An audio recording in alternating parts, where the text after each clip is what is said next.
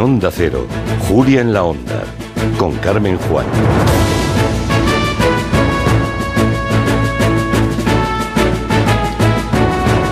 Ayer empezamos año, pero hoy es el primer día laborable de este 2024. Empezamos esa época del feliz año nuevo para todo el mundo, con el que sustituimos pues el, el buenas tardes habitual. Según el refranero, tenemos que felicitar el año nuevo hasta el 17 de enero, por aquello de hasta San Antón, Pascua son. Pero con su permiso, nosotros lo vamos a cortar un poco, lo cortaremos al máximo, así que daos todos por felicitados. Total, empezamos año, pero es una reposición con honores de estreno porque la actualidad del día está marcada por los regresos y en especial en el terreno deportivo. Regresa el caso Rubiales. Esta mañana nos contaba María Hernández, ha declarado Jenny Hermoso en la Audiencia Nacional por el beso no consentido. También ha regresado Rafa Nadal a las pistas y ha ganado en Brisbane tras su larga lesión que lo apartó del tenis. Y además esta tarde vuelve la Liga de Fútbol tras el parón navideño. Así que a partir de las 5 les dejaremos en buenas manos, en las manos de los compañeros de Radio Estadio y los partidos de la jornada 19 de la Liga de Fútbol. A ver quién será el campeón de invierno.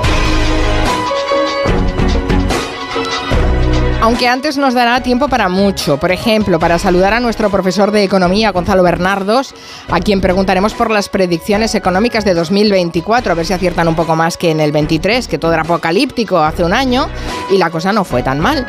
Hablaremos de cuesta de enero, de inflación, de salarios, de reducciones de jornada, vaya, lo que hay en la agenda económica del año que se estrena además con nuevo ministro español de Economía, Carlos Cuerpo, que sustituye a Nadia Calviño. También nos acompañará más tarde Miguel Romero para presentarnos a la primera candidata a la adopción de este 2024. Es una gata, es una gata tranquila y cariñosa que en la protectora le han llamado princesa. Y tendremos tiempo para hablar un momento con Ana Pastor, que mañana estrena en la sexta un concurso que enfrenta a generaciones, a ver cuál de ellas está mejor preparada, si los boomers, o los millennials, o los zetas. No sé, no sé.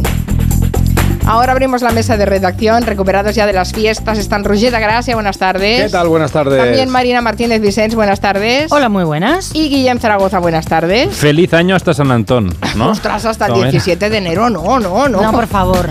Pero ya veréis que esta semana, más de un día, vamos a tener que hacer aquello de, bueno, feliz año nuevo y todas estas Claro. cosas.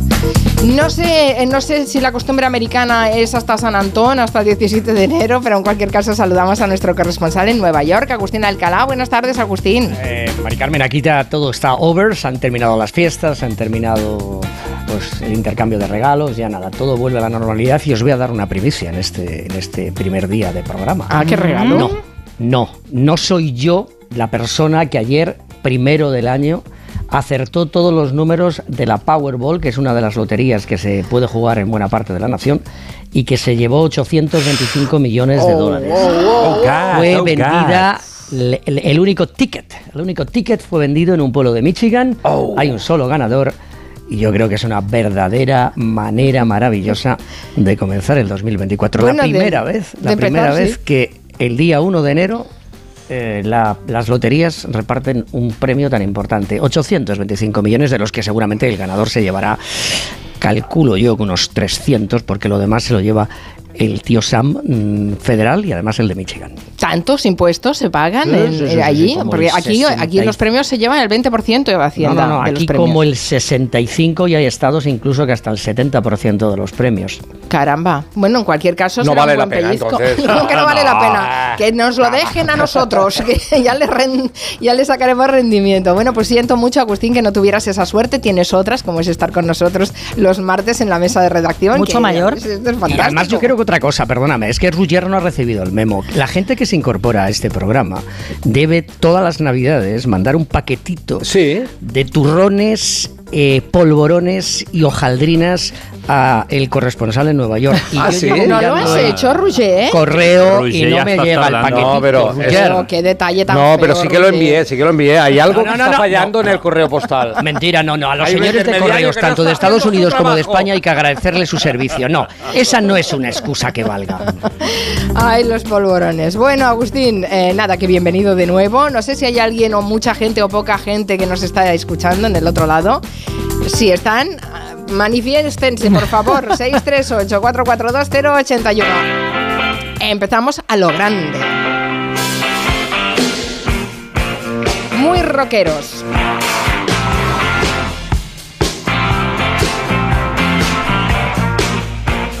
¿Se os ocurre una canción mejor para empezar algo? ¿No?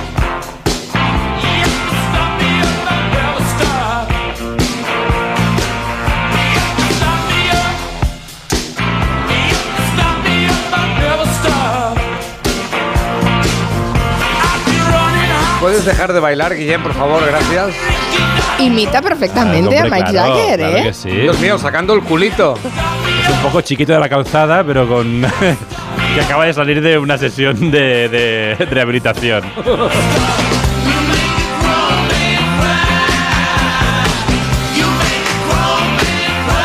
Esta canción tiene 43 años. Sí. Más vieja que yo.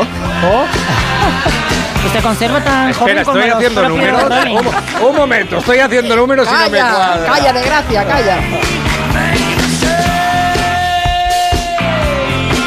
No miréis el videoclip antes de ir a dormir porque provoca sueños rarísimos.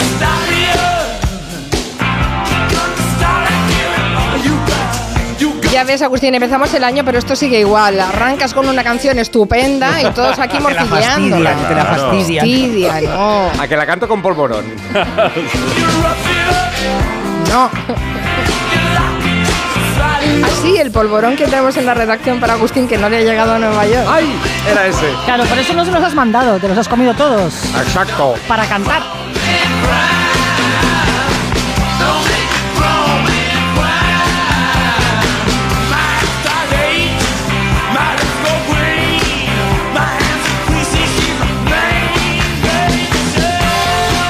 Maten agosto la calor Y qué pesados son los Stones, eh. Los Stones o los Rolling. El mundo se divide en Uh, dos, ¿no? Ostras, qué pregunta. Los Rolling siempre. Sí, Marina. ¿O eso es de generación boomer? Mm, Puede ser, puede ser. Entremos en guerra si queréis. O no, no es ni siquiera generacional. Yo creo que es de rockero o no rockero. ¿Quién es más rockero? ¿Decir los Stones o los Rolling? Los Rolling es no rockero. ¿Es no rockero? Es no rockero. Vaya. ¿Quién lo dice? ¿Quintanilla? Entre, entre ellos Quintanilla, sí. Vaya. Agustín, ¿tú qué dices? ¿Rolling o Stones? No, no, yo digo. Es que a mí esto es una provocación. Yo me quedo con. Julio Iglesias. Me quedo con Julito, Rafa y con Cecilia. A mí no me vengáis con esto. Es pre-boomer incluso, Agustín Alcalá. No sé si lo veis.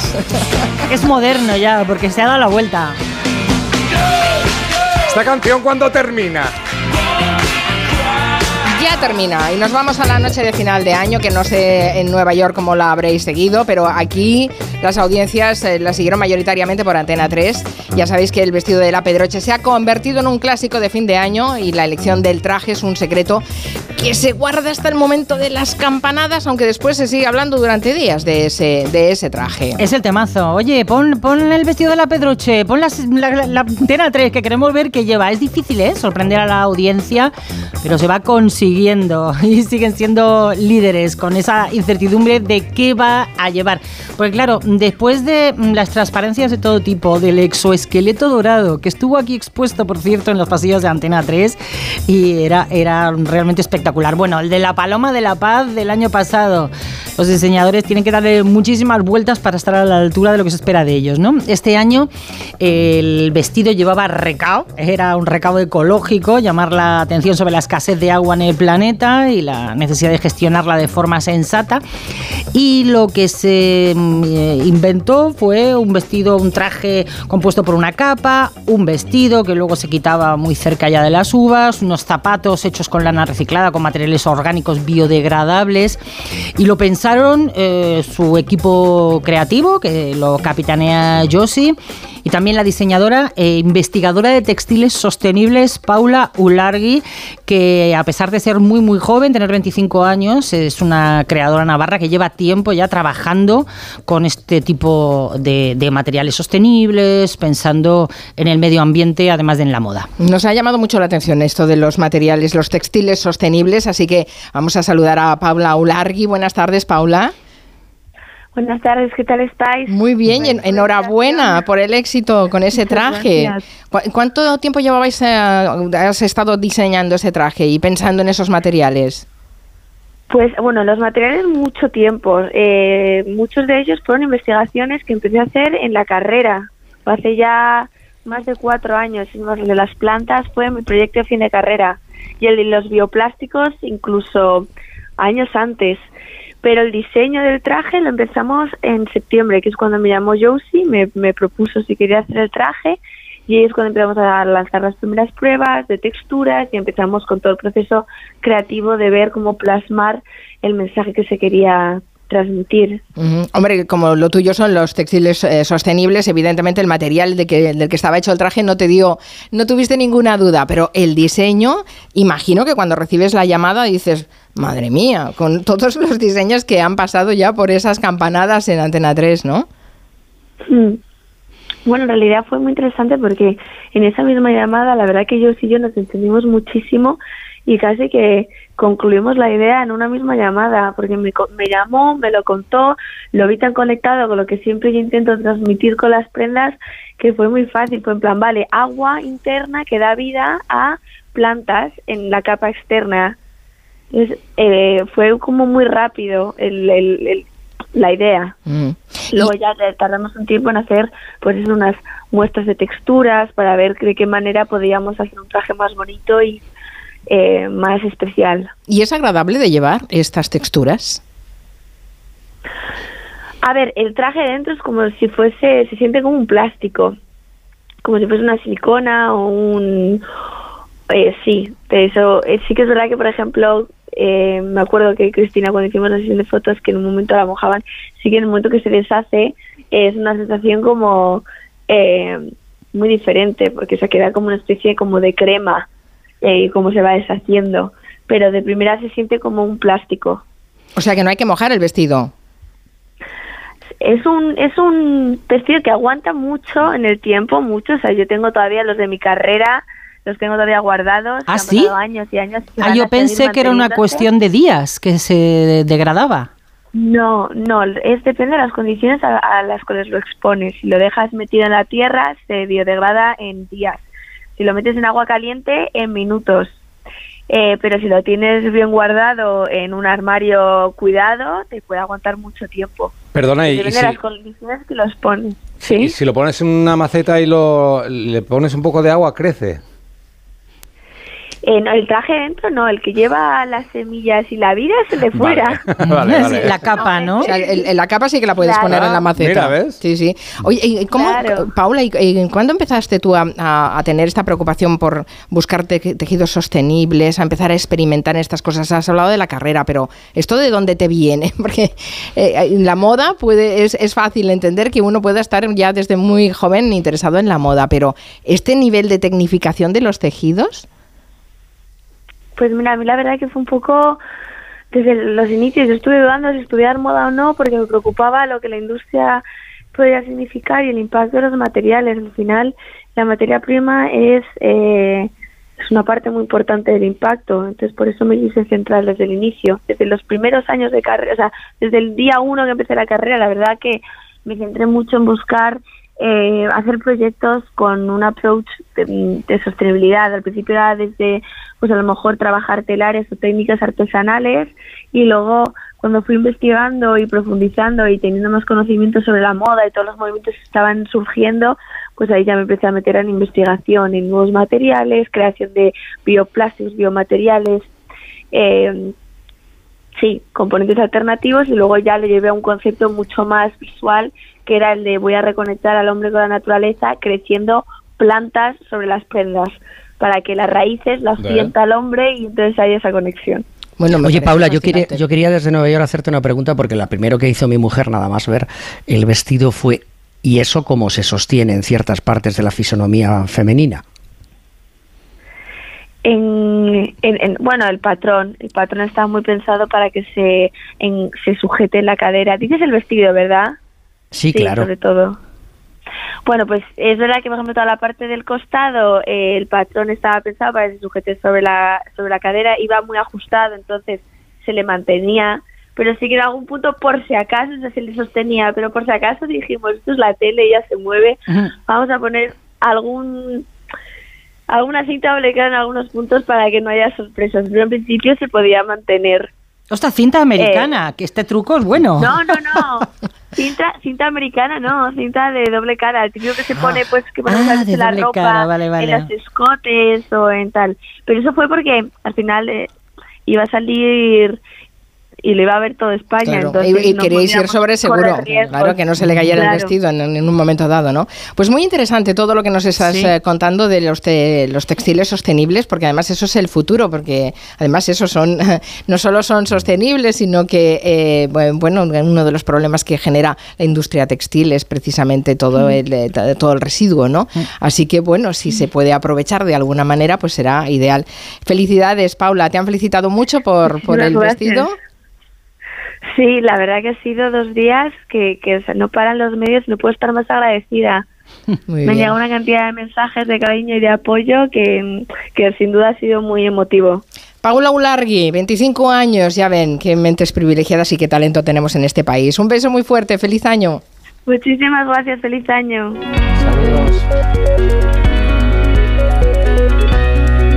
De aquí cuatro años, o cinco, o cuatro días, yo todos vestidos con plásticos de estos, ¿eh? Claro, Yo- porque- yo, yo te digo sí, una sí. cosa, ¿eh? Yo mm, estoy pensando en el pobre diseñador que diseñó el smoking y la pajarita de Chicote, porque nadie se fijó.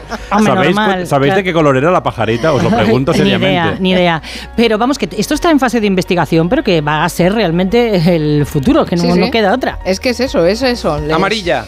No, Y negra. fijaros, era fijaros negra. una cosa, el realizador del programa tuvo que volverse absolutamente loco porque ella dejó de hablar del vestido cuando ya estaban cayendo los cuartos. Fue una cosa que se les cayó encima Sí, sí. y tuvieron muy poquito, muy poquito para casi dar la bienvenida al 2024 de lo que ella habló del vestido. Ujú. Pues ah, bueno, nosotros queríamos hacernos eco del trabajo que hay detrás, porque eso es lo que realmente nos interesa y eh, saber y descubrir que estos talentos como jovencísimas que están muy preocupados por... A ver si bueno, las- son industrias, son industria de futuro, así que está Sí. muy bien. Bueno, ah, ya nos has contado, Agustín Alcalá, que no te ha tocado esa lotería maravillosa que hay en Estados Unidos. ¿Te has gastado mucho en Navidad? Pues eh, No solo en lotería, la ¿eh? Regalitos Mucho menos y la- estas cosas, porque... mucho menos de la media, te aseguro que mucho menos de la media. Pero creo que me vas a preguntar por uno de los regalos más habituales en este país y que yo creo que, que también va a ser muy habitual eh, estos próximos días cuando lleguen los Reyes Magos. Ah, sí. y nos Te voy a preguntar sobre eso, pues te lo pregunto.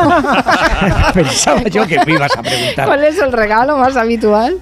Pues eh, los calcetines, los socks. Pero ¿qué me dices, un- por favor? Sí, sí, que eso sí, es un regalo, un regalo de quien no sabe qué regalar. Pero, pero, Mari Carmen, son siempre útiles y calentitos y ahora vienen todos los eh, colores eh, de distintos diseños, de tipos de, de tela de- completamente distinto.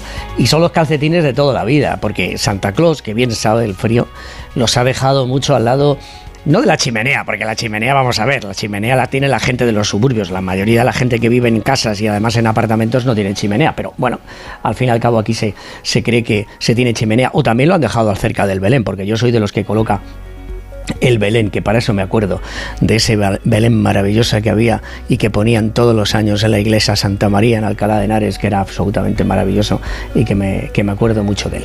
Y calcetines, claro, he recibido este año, faltaría más, de colores, de muchos colores, de muchos diseños. La media de cuántos han gastado los norteamericanos, te voy a dar la cifra, porque, porque aquí hay cifra para todo, 832 dólares en regalos, con lo cual Santa Solo Claus en ha venido- calcetines, caros los Eh, pagáis, ya te lo digo yo. En ropa la mayoría, en ropa la mayoría, la ropa ha sido la mayoría. No está mal, ¿eh? Eh, mira, Walmart, que ya sabes que es la tienda que, que es un poco el termómetro de lo que compran los norteamericanos en este país, ha visto un incremento en los dos últimos meses de un 40% en la venta de calcetines. Después de, después de la, de, de la ropa y de la indumentaria, de los calcetines, el regalo que más se hace en este país son las tarjetas de regalo. Los norteamericanos y Santa Claus ha llegado con 30 mil millones de dólares en tarjetas de, de Pero regalos. eso es un 30. regalo de vagos. Eso Bueno, es eh, intolerable. perdona, entre calcetines y tarjetas de regalo, Calcetines por favor, y es están que pensados. Un poco, de, un poco de esfuerzo, Pues un poco de 30 mil esfuerzo. 30 mil millones de dólares. Eh, las más populares, como os digo, son en este momento las de los restaurantes, que son un tercio de todas las tarjetas de regalo. Pero cuidado, porque hay un asunto importante. El 47% de las personas que lo han recibido, y lo han recibido este año habitualmente, bueno, pues muchos, muchos norteamericanos, millones de ellos, se dejan dinero y no las, y no las cambian. Se dejan una media de unos 187 dólares, lo que supone que cada año, Mari Carmen, 23 mil millones de dólares no se cambian de estas tarjetas de, de- de regalo. Se quedan sin cambiar. Y eso que tienen cinco años. Por ley se pueden cambiar en cinco años, se pueden utilizar.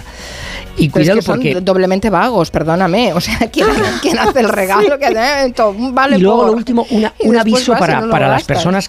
Para las personas que compren estas tarjetas, aquí ya se está convirtiendo en algo muy habitual los timos con las tarjetas porque se venden alrededor de las cajas de los supermercados, de las eh, librerías, eh, de las tiendas. Y entonces ahí los malísimos, los malos malos de todo, los malignos, copian la barra de la tarjeta, copian el- los números de la tarjeta, la vacían, la dejan de nuevo en las tiendas, nadie lo nota y cuando la persona que lo compre la quiere utilizar, ¡bum! No. no hay dinero.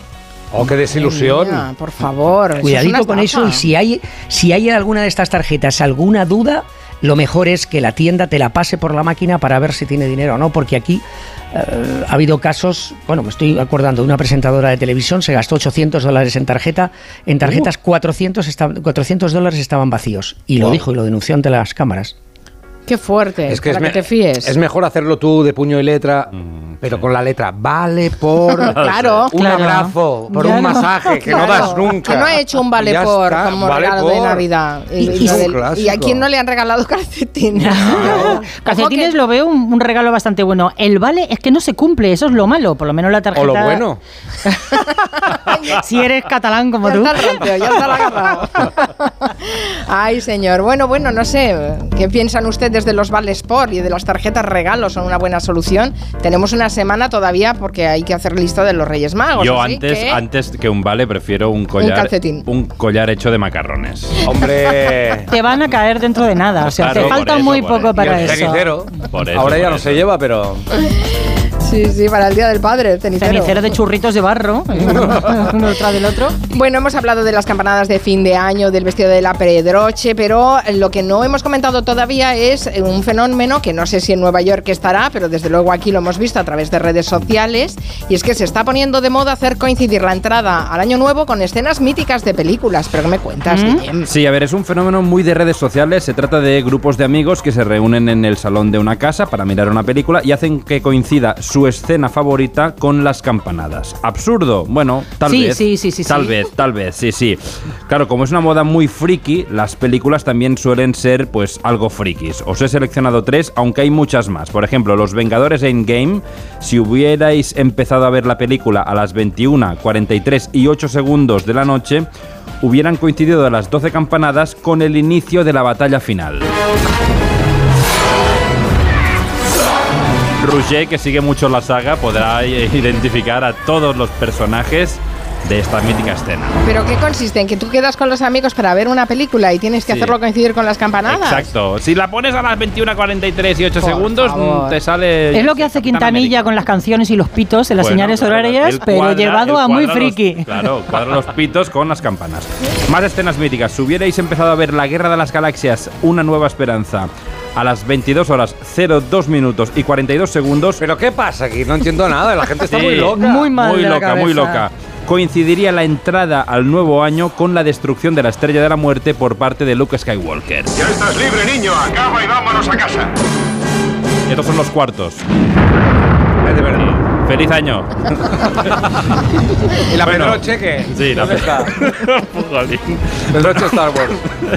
Bueno, y lo último, si queréis una maratón de cine, qué mejor que ver una saga mítica, por ejemplo, El Señor de los Anillos. No me mires así. Bueno, está todavía, está todavía. Si va. empezáis a ver la película a las 14 horas 18 minutos y 19 segundos, coinciden las 12 campanadas con la destrucción del anillo en el Monte del Destino y el colapso de la Torre de Baradur. Ya nadie se droga, de verdad. Hay que drogarse más. Pues esto lo está haciendo la gente en sus casas el día de Año ¿Y Nuevo. se están grabando para Sí. colgarlo en redes y todo eso? que es un poco la finalidad de todo esto. Ah, Claro, claro. Al vale. final, para que te vean. Qué fuerte. Por favor, dice Sinelo, esa moda de poner las películas acompasadas con las campanadas tiene como mínimo varios años. No me extraña que os caduquen los vales regalo. Ah, pues mira, no lo sabíamos, gracias Lo Sinelo. que- avanzado a Sinelo. su tiempo. Pero que sin él lo haces, confiesa. Ah, ¿y con qué peli? En Onda Cero, Julia en la Onda. Con Carmen Juan.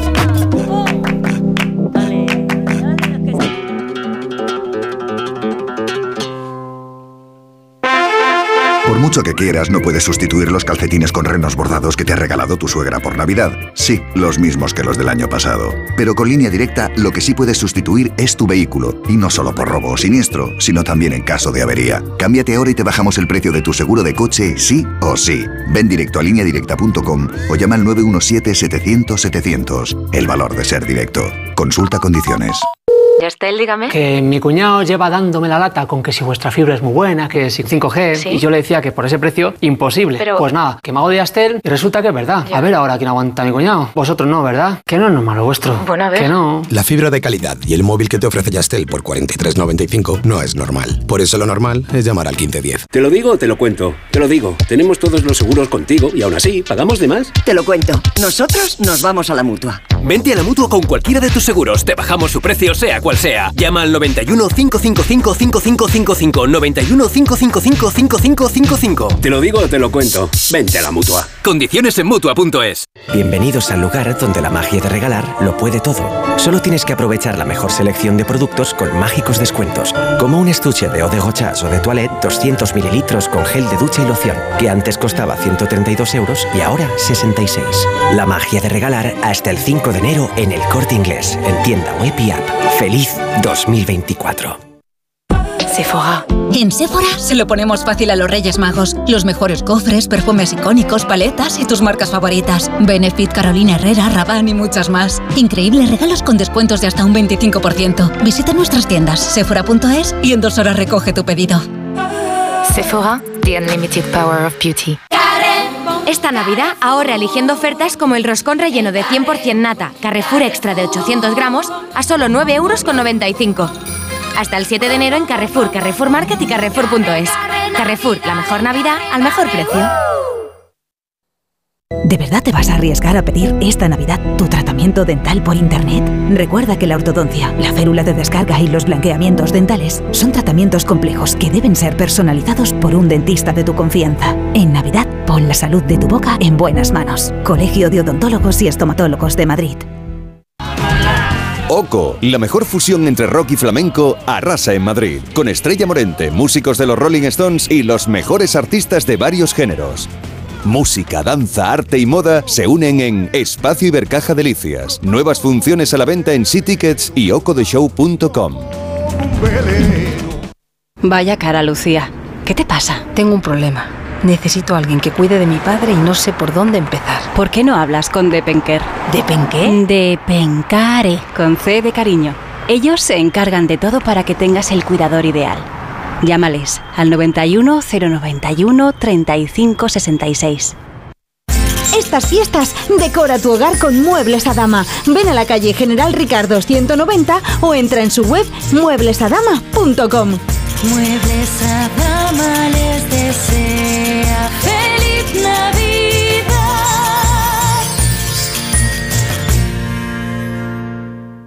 ¿No te gusta cocinar pero te encanta comer bien? ¿No tienes el tiempo que necesitas pero te gusta la vida sana? La respuesta es platerío.com.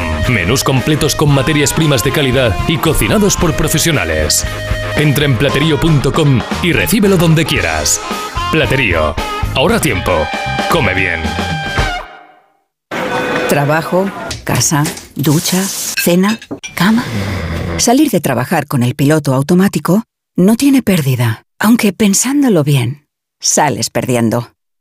Te pierdes conversaciones, te pierdes risas, te pierdes lo que sucede a tu alrededor. Salir de trabajar con el piloto automático es el camino fácil. Muchos lo siguen, otros, y cada vez somos más, preferimos seguir la brújula para no perdernos nada. La brújula con Rafa La Torre. Toda la actualidad de lunes a viernes desde las 7 y siempre que quieras en la web y en la app. Onda Cero, tu radio. Si eres de los que se duermen con las noticias, Aquí, eso de despertar interés se nos da bien. Nos acompaña Pedro Sánchez. He tratado siempre de, de cumplir con mi palabra. ¿Y por qué nos ha mentido tanto entonces, presidente? Señor Núñez Feijóo, buenos días. ¿Está usted insinuando que la dirección de correos ha tenido algún interés en que no se repartieran a tiempo los votos por correo? Pocos se atreven a preguntar lo que todos queremos saber, pero en Onda Cero contamos con más de uno. Si escuchar lo mismo de siempre te cansa, despiértate con Alsina. Más de uno con Carlos Alsina. De lunes a viernes desde las 6 y siempre que quieras en la web y en la app. Onda Cero, tu radio.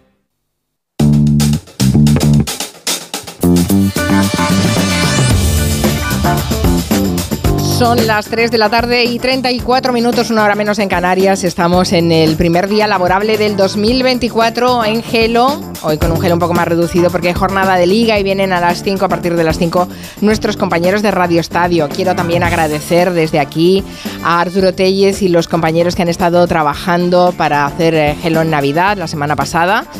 Gracias por su esfuerzo y seguir haciendo compañía a los oyentes y manteniendo viva nuestra antena. Cosas que les contamos, algo que da que pensar, y es que las nuevas generaciones de niños serán más altos que sus padres. Bueno, en general suelen ser, los niños suelen ser más altos que sus Suelen, padres. sí. solemos ser un poquito más Mm. altos. Hay- poquito, hay- eh, hay- tampoco hay un límite, hay un límite. O sea, lo- exageraciones. Los, los hijos de Pau Gasol no creo que Ah, sean. mm, no sí, creo que puede, ser, puede ser. Sí, hay algunos padres que son tan altos que los hijos no les alcanzan, ¿eh? pero en, por regla general sí que suele haber un, un- un- la norma, puede ser que seas más alto que tus padres. Crecen a más velocidad que los percentiles se actualizan, porque siempre te dicen, uh, tu hijo está en el 97 Está- sí, más. uy, por Y- encima del percentil. Y, hablas con la gente y dices, mío sí. también está por encima del percentil. Por favor, actualicen. Lo que pasa es que hay un porcentaje que se calcula entre el 3 y el 5% que no superan a los progenitores y a veces eso es motivo de burla por parte de algunos compañeros, de preocupación también por parte de algunos padres que ven que los hijos son bajitos, ¿no? El Pues- mundo de los bajitos es muy duro. Es duro, es, duro, Es duro y ahora que vivimos más que nunca en la sociedad del like, la baja estatura, pues preocupa más todavía a los padres. A los padres les preocupa pues muchas cosas que sean lo que decías tú, objetivo de críticas en clase o cuando sean mayores, no sé, que no encuentren buenos trabajos o, o cualquier cosa a nivel social y de conexión con la otra gente, ¿no?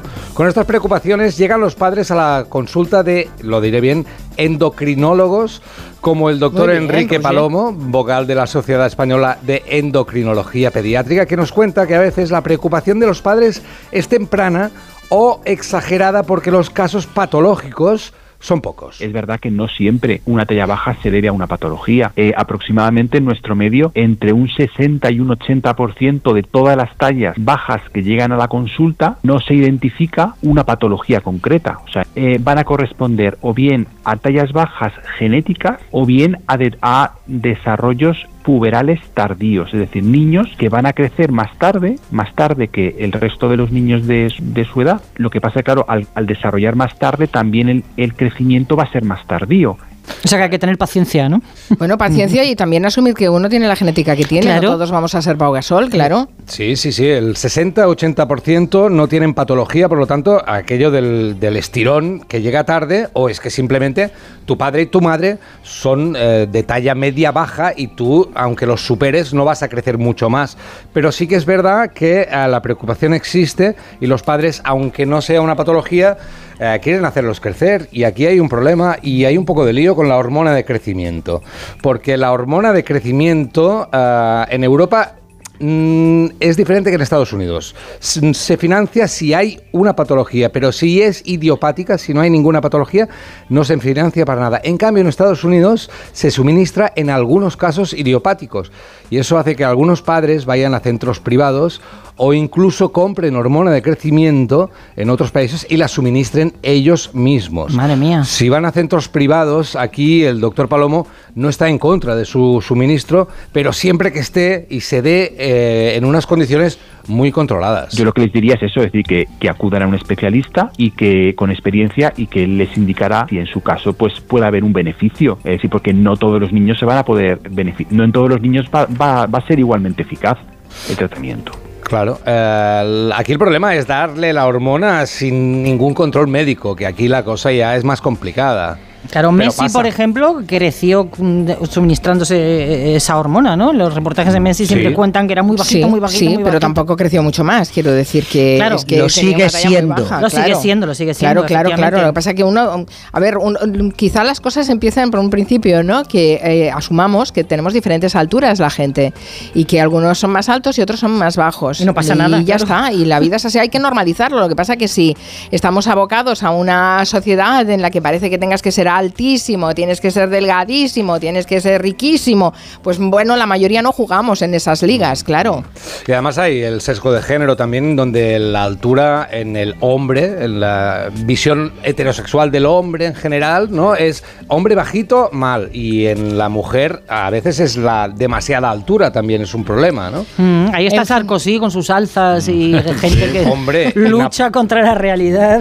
Y Napoleón invadiendo países. Sí, sí, y sí, haciendo sí. Sus cosas. Lo que pasa es que es terrible que, se, que, haya, que haya ese mercado privado de eh, buscar donde Sí. sea esa hormona de crecimiento para darlo cuando los niños no tienen ningún problema, ni, ni hay ninguna enfermedad, ni hay ninguna patología. Simplemente, bueno, pues eres, eres como eres. No sé. 7.000 euros al año te puedes gastar en hormonas de, de crecimiento, que no está mal, ¿eh? Que Eh, no sé, que deben tener alguna contraindicación. No sé si. Ahí yo hablando con el doctor eh, me ha dicho que, que no muchas, o sea, que no es muy peligroso, pero sí que hay que controlarlo, está claro. Bueno, ya ves que en Estados Unidos sí que de- debéis, de- todos deben ser muy altos en Estados Unidos, pero Pues fíjate tú, fíjate tú que ahora la última cosa que leí hace nada, hace unos días en el, en el New York Times, es que eh, los norteamericanos están siendo más bajitos y más gorditos. Eso es una cosa que, bueno, lo pues, de eh, más gorditos me lo creo fácil. Sí, y más bajitos. Y además tengo una, una noticia que hoy mismo he escuchado, por supuesto en la radio, y es que el- la primera niña del, del año en Estados Unidos, eh, perdón, en Nueva York, en Nueva York, en, en Nueva York nació por quinto año consecutivo, daros cuenta lo que es la coincidencia, por quinto año consecutivo un hospital que hay en, el- en Long Island eh, trajo al mundo a la, mm, a, la, a la primera neoyorquina o el primer neoyorquino. En este caso, ayer fue eh, la primera neoyorquina, una niña eh, que nació en este hospital de Long Island y resulta que el ginecólogo había traído al mundo al padre de la niña hace 23 años. Anda. La abuela se lo Uh. tuvo que recordar, por supuesto. Qué bueno, ¿no? O sea, es decir, el ginecólogo hace 23 años pues trajo al mundo a un, a un niño y, el, y ese padre eh, ayer fue testigo de cómo ese mismo ginecólogo trajo al mundo a la primera niña en Nueva York. ¿Por, por casualidad o porque era el Por buscaron sí, ese ginecólogo no, no, no, familiar? por porque hay gente que pura. dice, voy al de la mi abuela, madre, cuando, la abuela, cuando ya nació la, la pequeña, eh, fue y le dijo, pues doctor, recuerde usted, yo no sé si usted lo sabía, pero usted hace 23 años, no el día, no el día de, no el primer día del año, pero hace 23 años eh, trajo al, al mundo al padre de la niña. A ver si ese, ese ginecólogo no está allí, llega cada año a las 11. Solamente para eso. 59 con un traje. Solo hace una guardia. Déjenme a mí. Soy el ginecólogo de guardia, ¿no? Esto es mío. Mira, nos dice Avi que su sobrino mide casi dos metros, que su hermano mide metro ochenta, su madre metro sesenta y cinco y no hay precedentes en ninguna de las dos familias. Bueno, es que hay muchas variables, Sí. que Sí. no solo es la genética, también es la epigenética la que determina eh, la gente que se alimenta mejor, eh, dicen por eso se han subido las tallas, ¿no? Claro. Claro. Pues eh, también las- la, la pubertad, cuando, cuando arranca, las pubertades, pubertades precoces normalmente Claro. suelen eh, ser más, acompañan más a las bajas estaturas, pero bueno, en fin, que hay muchas variables y muchas cosas a tener en Pero cuenta. está bien eso de que los médicos tranquilicen un poco al padre, le digan, oye, cálmese, que Sí. espérese un poquito, ya llegará el momento. Yo me acuerdo Claro. que yo llegué a mi pediatra y le dije a la- con la primera hija, que la miras tantísimo, ¿no? Es que no le están saliendo los primeros dientes y estoy preocupada. Dice, no te preocupes, ya compraremos una dentadura postiza. Que fue evidentemente una broma, pero que una broma que tranquilizaba, ¿no? Que, bueno, paciencia. Pero, que pero la compraste o no? Y la compré. Vale. Mira, Cristina García nos recuerda que Elizabeth Taylor medía un metro cincuenta y siete y como ella, pues muchas otras mujeres. Eh, sí, bueno, hay, hay que empezar a normalizar que hay gente que no llega al metro sesenta, no pasa nada. Mientras llegues a los armarios de la cocina, claro. Lo demás, y si, no, hay pedalinas. Pone eso que- es, unos escaloncitos de Ikea.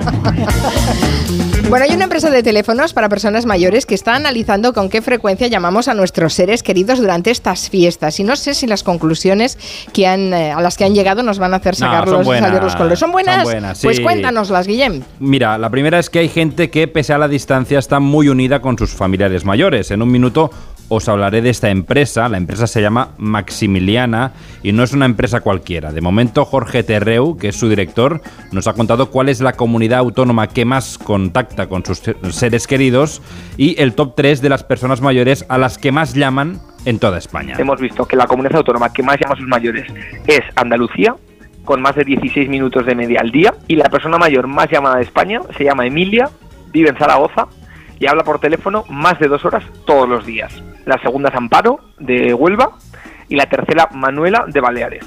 No está mal, ¿eh? Bueno, te- es que te- me parece fantástico este estudio que Sí, tenga los nombres, nombres propios. Sí. Hombre, Emilia de Zaragoza, nada, pues encantados de saber que es la, la mujer a la que más llaman en España. Bueno, tras analizar más de 200.000 llamadas, han seleccionado a un grupo de personas mayores y a sus familias y en los próximos días les van a dar un regalo muy especial. Para premiar toda esa dedicación a los mayores, nosotros vamos a invitar a los 50 primeros a una cena sorpresa con el miembro de la familia que más los llama. Y lo prometido, bueno. lo prometido, la empresa se llama Maximiliana porque no sé si os acordáis, hace tres años ya hablamos con Jorge porque había inventado un teléfono de uso facilísimo para poder hablar con su abuela, que precisamente se llama Maximiliana. Sí, sí. Y tres años después ya son casi 10.000 clientes y la abuela está pues informada de todo lo que va haciendo su nieto. Maximiliana es el nombre de mi abuela, que cuando comenzó el proyecto tenía 89 años y se lo regalé para poder hablar entre los dos. Y ahora mismo, tres años después, tiene 92 añazos. El año pasado tuvo un bachecillo, que tuvo una caída, pero se ha recuperado súper bien y ahora mi abuela está fenomenal. Sigue siendo la usuaria número uno de Maximiliana y cada vez que hacemos cualquier cosa, pues yo me acerco a contárselo, a ponerle la radio, la televisión, lo que sea, y, y que ya vaya siguiendo el avance del proyecto que lleva su nombre. A mí me hace mucha gracia Jorge cuando habla de, de su proyecto porque es un poco como nuestro, entre muchas comillas, ¿eh? nuestro Steve Jobs mostrando su primer iPhone, pues, la, la abuela Maximiliana mostrando el Maximiliana One. Sí, sí. Es mucho más bonito que lo que Claro, hizo Steve Jobs, francamente. Bueno, nuestros eh, saludos a Maximiliana y a su nieto. Y me parece interesantísimo poder haber hecho este estudio con analizando esas 200.000 llamadas y Luego sabiendo. está Emilia de Zaragoza que habla llama? dos horas al día con Ahora sus familiares. ¿eh? Está comunicando ahora mismo, Ahora seguro. está comunicando, no sí, hemos podido hablar bueno. con ella. qué bueno, qué bueno, está bien. Es- eh, además nos hace tomar conciencia de que a los mayores hay que llamarlos, eh, hay que estar pendientes de ellos, así que muy bien, muy bien. Bueno, Agustín, ¿cómo se presenta el 24 en Nueva York? ¿Bien? ¿Tú crees que nos deberíamos acercar para hacer el programa allí? ¿Estaremos bien? ¿Ir a algún espectáculo en Broadway, alguna cosa? No sé, ¿nos montas algo? Eh, Yo os puedo, realmente, si venís con dinero, yo os monto absolutamente. Ah, Menos a Roger, montanos a los demás. Yo con polvorones vengo. Con Porque os hablaba antes de os hablaba antes de regalos, pero uno de los regalos más deseados en estas Navidades ha sido una entrada para un concierto o para un partido de baloncesto. Yo sé que muchos de los visitantes españoles vienen a ver partidos de baloncesto aquí de los Knicks y la verdad es que hay entradas porque como son tan malos y sobre todo si os cruzáis si os cruzáis al barrio de Brooklyn están los Nets que son todavía peores, con lo cual sí hay par- sí hay sí hay entradas. Si alguien va por ejemplo a Haciendo Boston- amigos, ¿eh? Por Nueva York, Agustín, Sí, lo sí, tuyo. sí, sí. Si, si queréis ir a Boston y, y queréis una entrada de los Celtics, ahora como están muy bien, jugando muy bien, la verdad es que es ya más difícil. Y en los Lakers eh, de Los Ángeles es, casi, es casi imposible encontrar una entrada, aunque tampoco están jugando demasiado bien. Pero para muchos boomers, para muchos boomers, eh, el ir a un, a un concierto o, el ir a un espectáculo era la norma y ahora sus hijos tienen que, tienen que pensárselo dos veces, Mari Carmen, porque cada vez está más caro por los precios.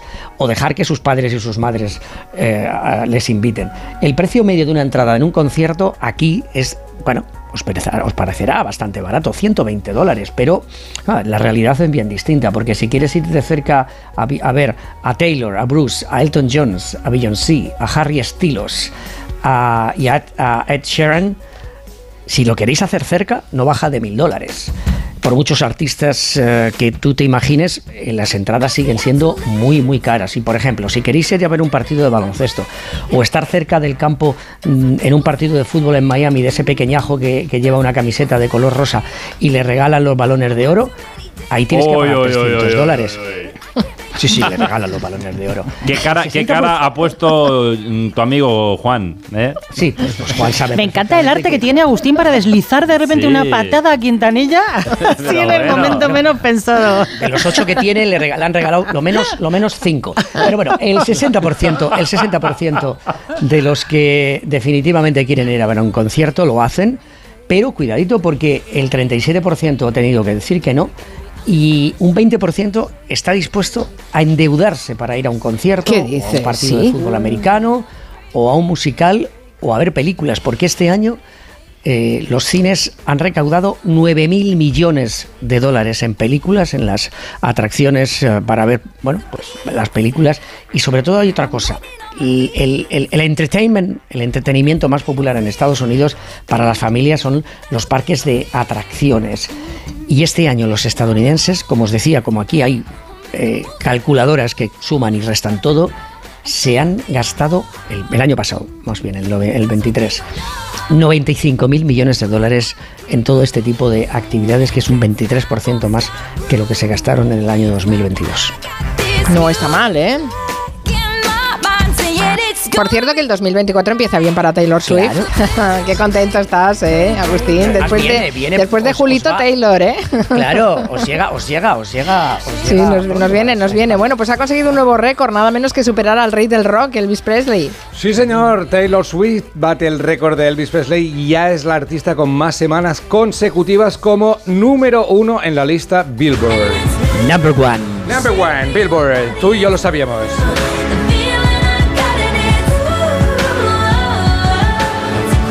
Los álbumes del artista estadounidense se colocan en, durante 68 semanas, poca broma, consecutivas en lo alto de la lista Billboard y lo hace eh, con solo 34 años, superando a Elvis Presley. Pero ¿eso significa que está ya en el número uno? No. Porque por delante, en esta clasificación de semanas consecutivas, todavía tiene que superar a unos monstruos inapelables de la historia de la música. Tengo un tractor amarillo. Perdón, perdón, perdón. ¿Qué es eso? Eso es Monstruos inapelables. Eh, no tengo nada que discutir. Perdón, me he equivocado. Esta es mi lista, esta es mi lista. En el Billboard, arriba del todo están unos tal Beatles. Se me ha traspapelado la, la lista en el número uno y estaban Zapato Veluz con Zapato Veluz con el disco se llamaba ¿Cómo se llamaba? Ahora, ahora lo miro. Algo con un juego de palabras de country. Bueno, y en España, eh, o sea, ahora está los Beatles con 132 semanas consecutivas como número uno. Luego ya pasa a Taylor Swift 68 y Elvis Presley 67. Pero claro, recordemos, tiene 34 años. Sí, ¿eh? sí, aún, tiene tiempo ¿eh? de llegar, superar llegar. esas cifras. sí, no está mal, no está mal. Roger, Dímelo. Ponti Country la pared. Sí, Ponti Country la pared. O sea, es como de- Guillem Van la letra, es una, una avanzadilla. Estos son mejores. Bueno, esto es la lista Billboard a nivel eh, Estados Unidos, pero ¿y en España? ¿Alguien se ha colado en la lista Billboard? A ver, concurso, en el año 81, ¿quién llegó al número 21 de la lista Billboard? ¿Esta balada? ¿Cómo es él? ¿En qué lugar se enamoró? Debería. ¿O, o este clásico? Tengo un tractor Y dale. Por favor, Perales, es evidente que Perales. Que no, que Ah, no. Sí, claro que sí. Premio para Mari Carmen, un, un tractor amarillo para ti. A ver, que yo leí una vez una encuesta sobre el mejor compositor de la historia. El primero que contestaba la gente era Mozart y el segundo era Perales. Hombre, claro. El Yo lo orden era entiendo. maravilloso. Yo lo entiendo. Poca broma, Perales en el número 21 de la lista Billboard, es decir, a nivel internacional. También llegaron al número 9 el año 73, Mocedades. Hoy pone ojitos a Agustín Alcalá como Cedades. La versión en directo de Eurovisión, ¿eh? Yo, yo soy la segunda voz. Yo quiero esa segunda voz. Quiero trabajar haciendo esa segunda voz. Pero, pero, pero, pero, en el número uno ha llegado algún artista español, número uno de la lista Billboard. Eh, Sí, ¿Qué sí, decís? sí, Sí, sí, sí. Desde Estados Unidos ya sabéis la respuesta, ¿no? Mm, nos lo imaginamos. Ah, yo pensé que Número había sido. Julio. En 1996, durante 14 semanas, Los del Río. ¿Qué me dices? Qué Tú y, yo, tú y yo no lo sabíamos y ellos tampoco.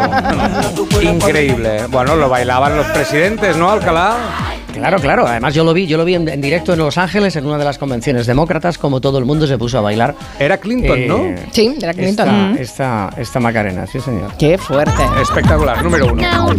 Por cierto, Oye, hablábamos, de- hablábamos de la coincidencia de- del ginecólogo de guardia. Parece que tenemos algún caso también próximo. Yo tuve a mi hija en el 86 y mi hija tuvo a mi nieto en el 2016 y era la misma matrona de aquí de la Risaca de Murcia y se lo dije.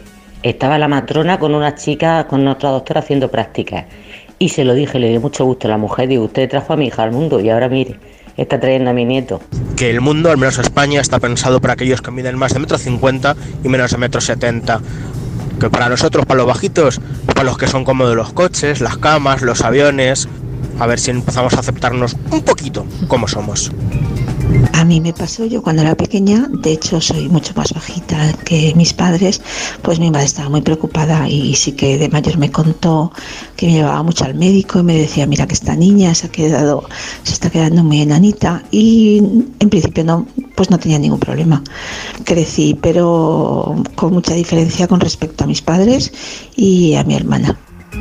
Muy bien, muy fan de ese oyente, ¿eh? que dice que el mundo está hecho Sí. para, para gente bajita, que somos que vivimos mucho más cómodamente. Sí, sí. Las camas son más grandes para nosotros. Oye, Mari Carmen, yo, Claro. que, yo que odio los, los números, eh, os voy a dar ahora, porque bueno, me estáis provocando, pero eh, la señorita Swift, ya sabemos todo lo que movió, el, el- el tour, mil millones de dólares. ¿Cuánto mide Taylor Swift?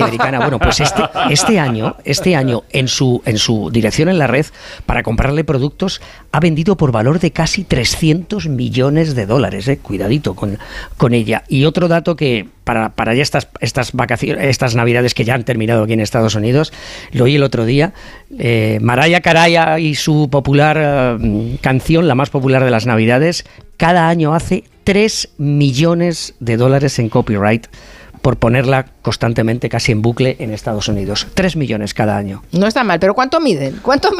Mira, lo tenemos aquí. Taylor Swift, metro 80. ¡Hala! Taylor Swift mide metro sí, 80. Sí, ¿Cómo lo siento por ella? Porque debe ir encogida en los ah. aviones. Tranquila que va en business.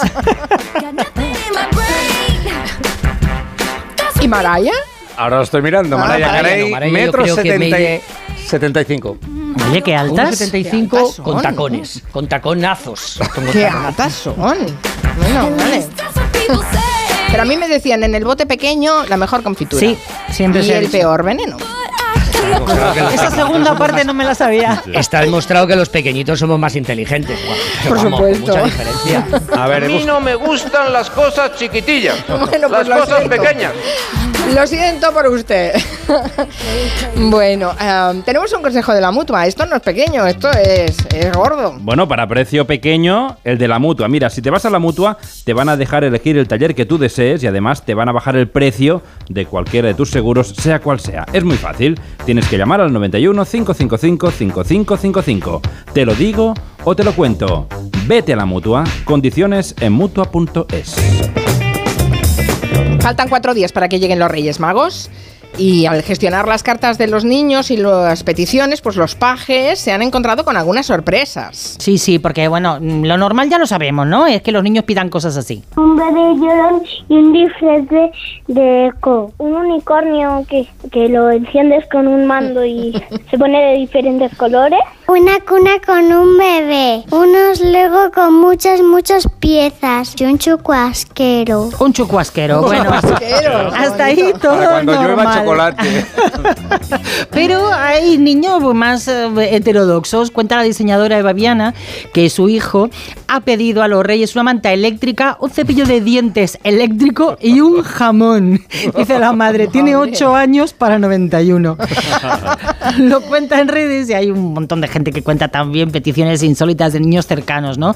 Yo qué sé, chavales que piden un queso para ellos solos, una caja fuerte por si entran a robar a casa, una lata de berberechos grande, no, no pequeñita como la que suele ver en su casa, un cojín de semillas que se mete en el microondas y te calienta, un salami y mi favorita que es la petición de Ana cuando era niña. Una tinaja de barro llena de chorizos en manteca.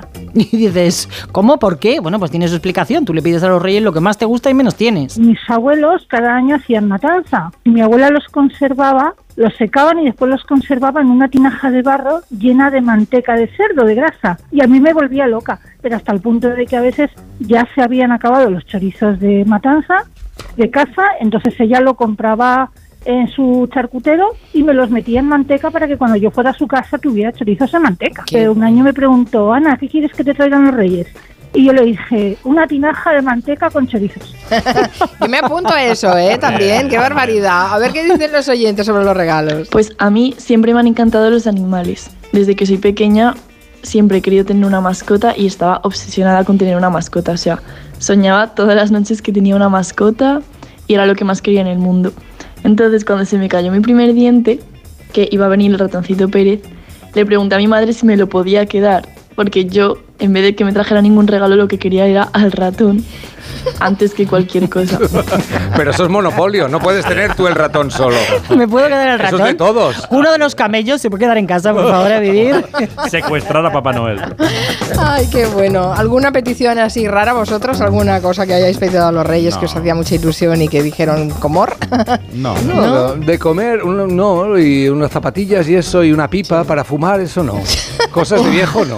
Sí, sí, sí que había esa especie de, car- de carbón dulce que a veces, Sí. de vez en cuando nos lo pedíamos con mi hermana. Pero Eso queríais, El ¿no? carbón dulce os lo Sí, el pedíais. Pero si es para los Si lo niños dejan- malos. Si Bueno, lo porque- dejan sin que lo pidas. me, me- me portaba un poco mal tres días antes y me lo traía. Bueno, Agustín, ¿algún recuerdo de esa infancia? Una tarjeta regalo pedías tú de pequeño.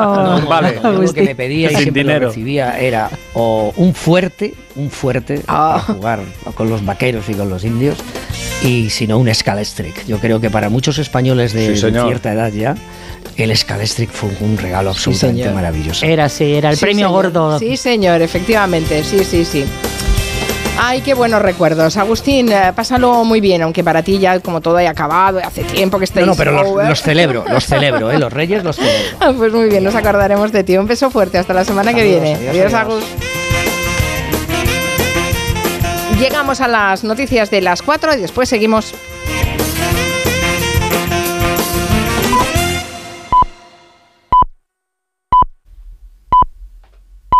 Son las 4, las 3 en Canarias.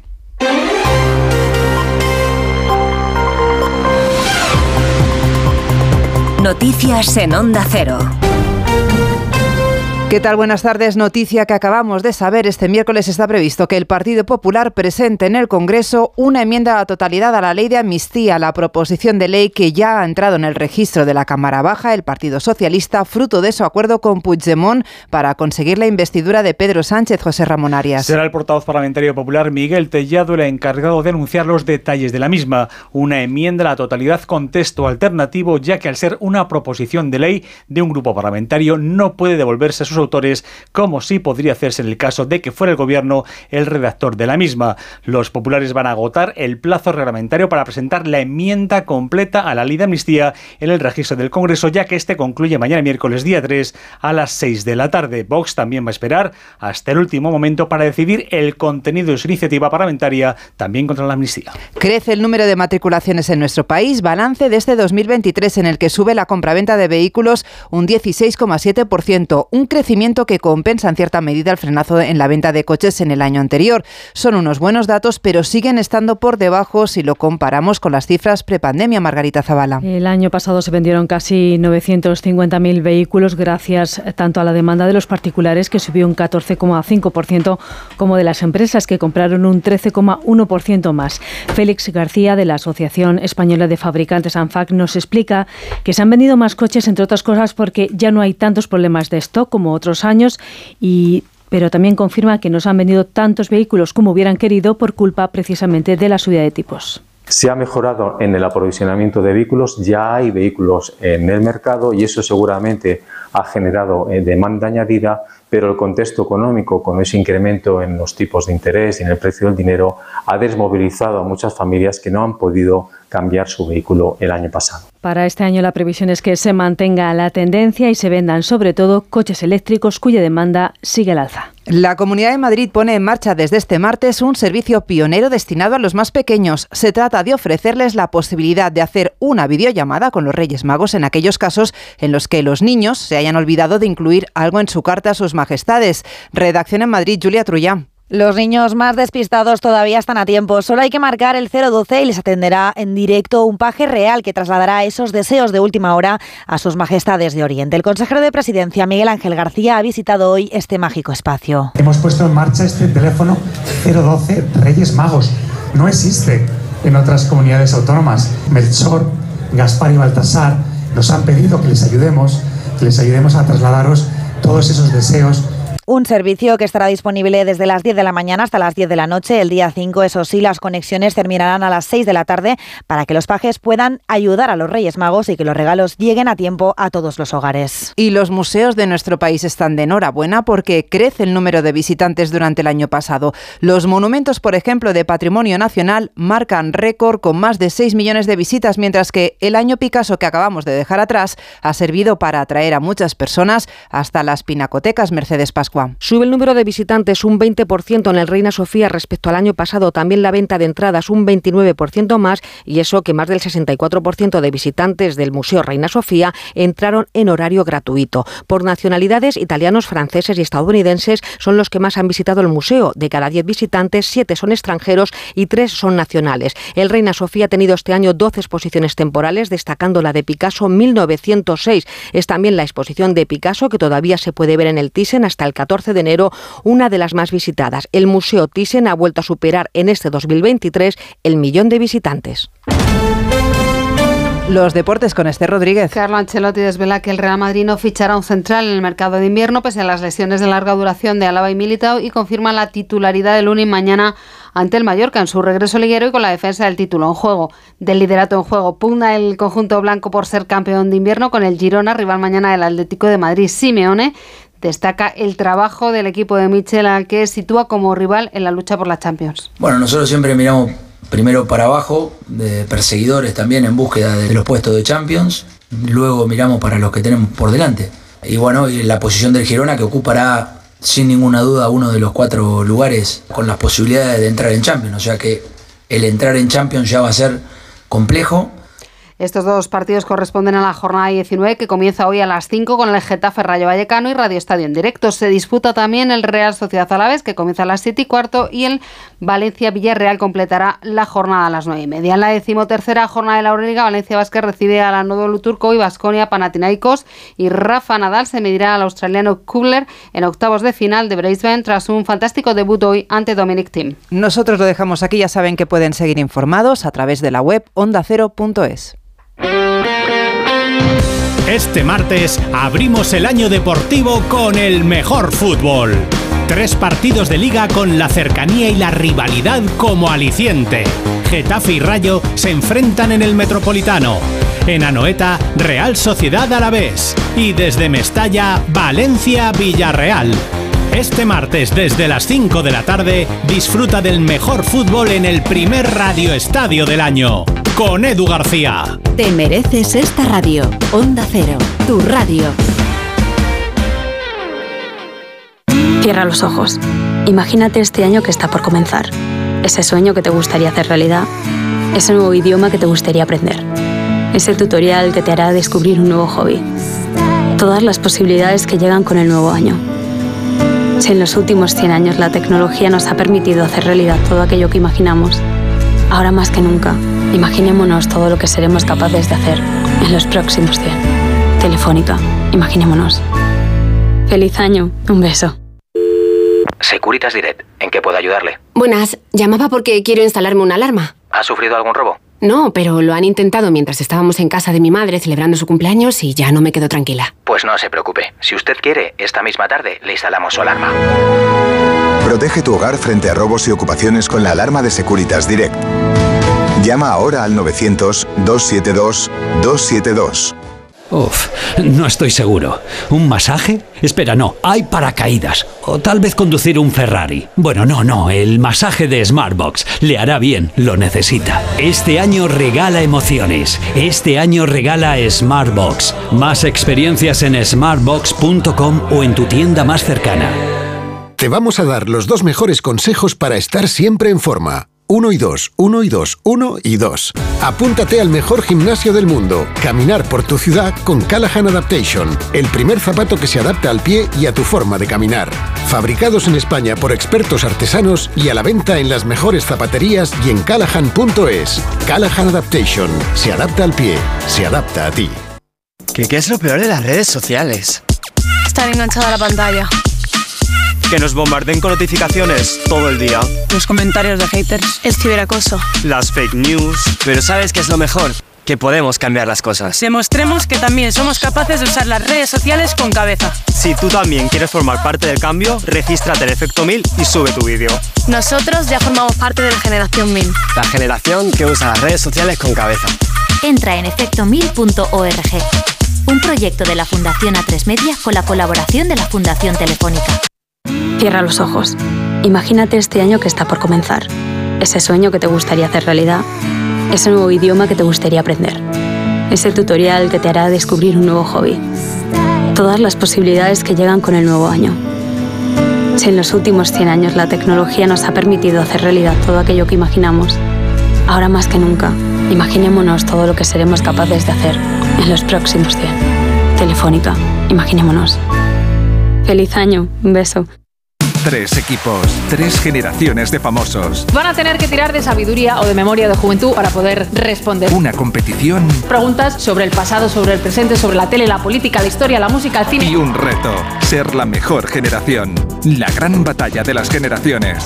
Generación Top, con Ana Pastor. Estreno mañana a las diez y media de la noche en La Sexta. Última oportunidad para ver School of Rock, el musical. Consigue ya tus entradas esta Navidad. Últimas funciones el 7 de enero. Reales Seguros te presenta School of Rock, el musical. En Espacio Ibercaja Delicias. Entradas desde 19,90 euros en schoolofrockespaña.com. Date prisa porque vuelan. No lo dejes pasar. Cuando vas a traer a alguien. Por cierto, qué mono ese vestido que llevas. Un outfit ideal para estos eventos. Se dice outfit, tita. Pues lo que yo he dicho, un buen outfit. No podrás evitar que tu tía abuela te haga la preguntita en cada comida familiar, pero esta será la última Navidad que lo haces sin un lucazo. Ven a la vaguada y desbloquea el siguiente nivel. Manolo, ponme un vino. ¿Qué te pongo? ¿Un res... No, no, no sigas. Quiero un vino de Madrid, que estamos en Madrid y son excepcionales. Pues tienes razón. Marchando, un vino de Madrid.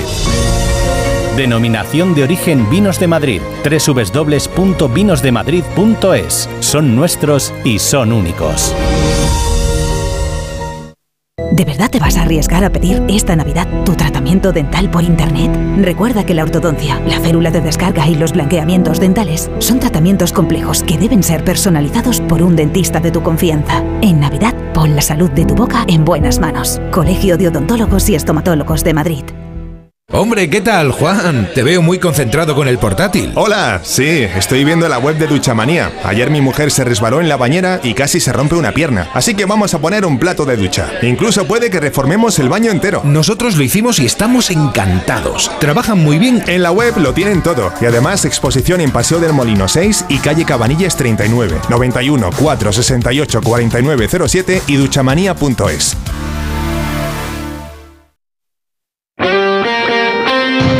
Este martes abrimos el año deportivo con el mejor fútbol. Tres partidos de liga con la cercanía y la rivalidad como aliciente. Getafe y Rayo se enfrentan en el Metropolitano. En Anoeta, Real Sociedad Alavés. Y desde Mestalla, Valencia Villarreal.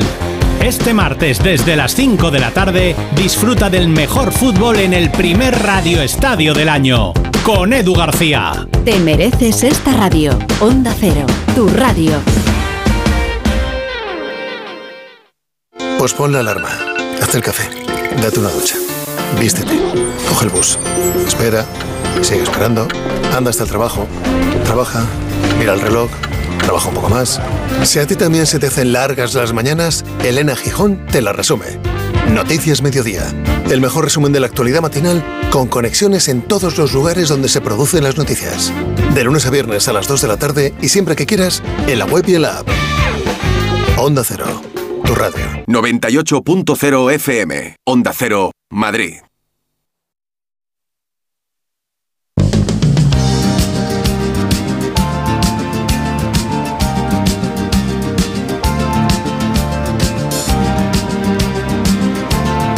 Onda Cero, Julia en la Onda, con Carmen Juan. Las 4 de la tarde y 12 minutos, segunda hora de Gelo en este eh, segundo día del año y primer día laborable de 2024.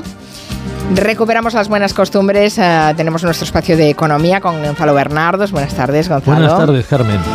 También eh, tenemos eh, nuestro espacio de adopción de animales con Miguel Romero, Adopta en Gelo. Ya saben, de aquí a un ratito hoy les presentaremos un gato y algunas noticias más interesantes del mundo animal. Y llamaremos a Ana Pastor porque eh, no solo estrena año, es que estrena programa de televisión, eh, además estrena formato, Generación Top se llama, es un concurso, será muy interesante, eh, nos contará detalles de aquí un ratito. Pero vamos con la economía, que nos interesa a todos, el bolsillo.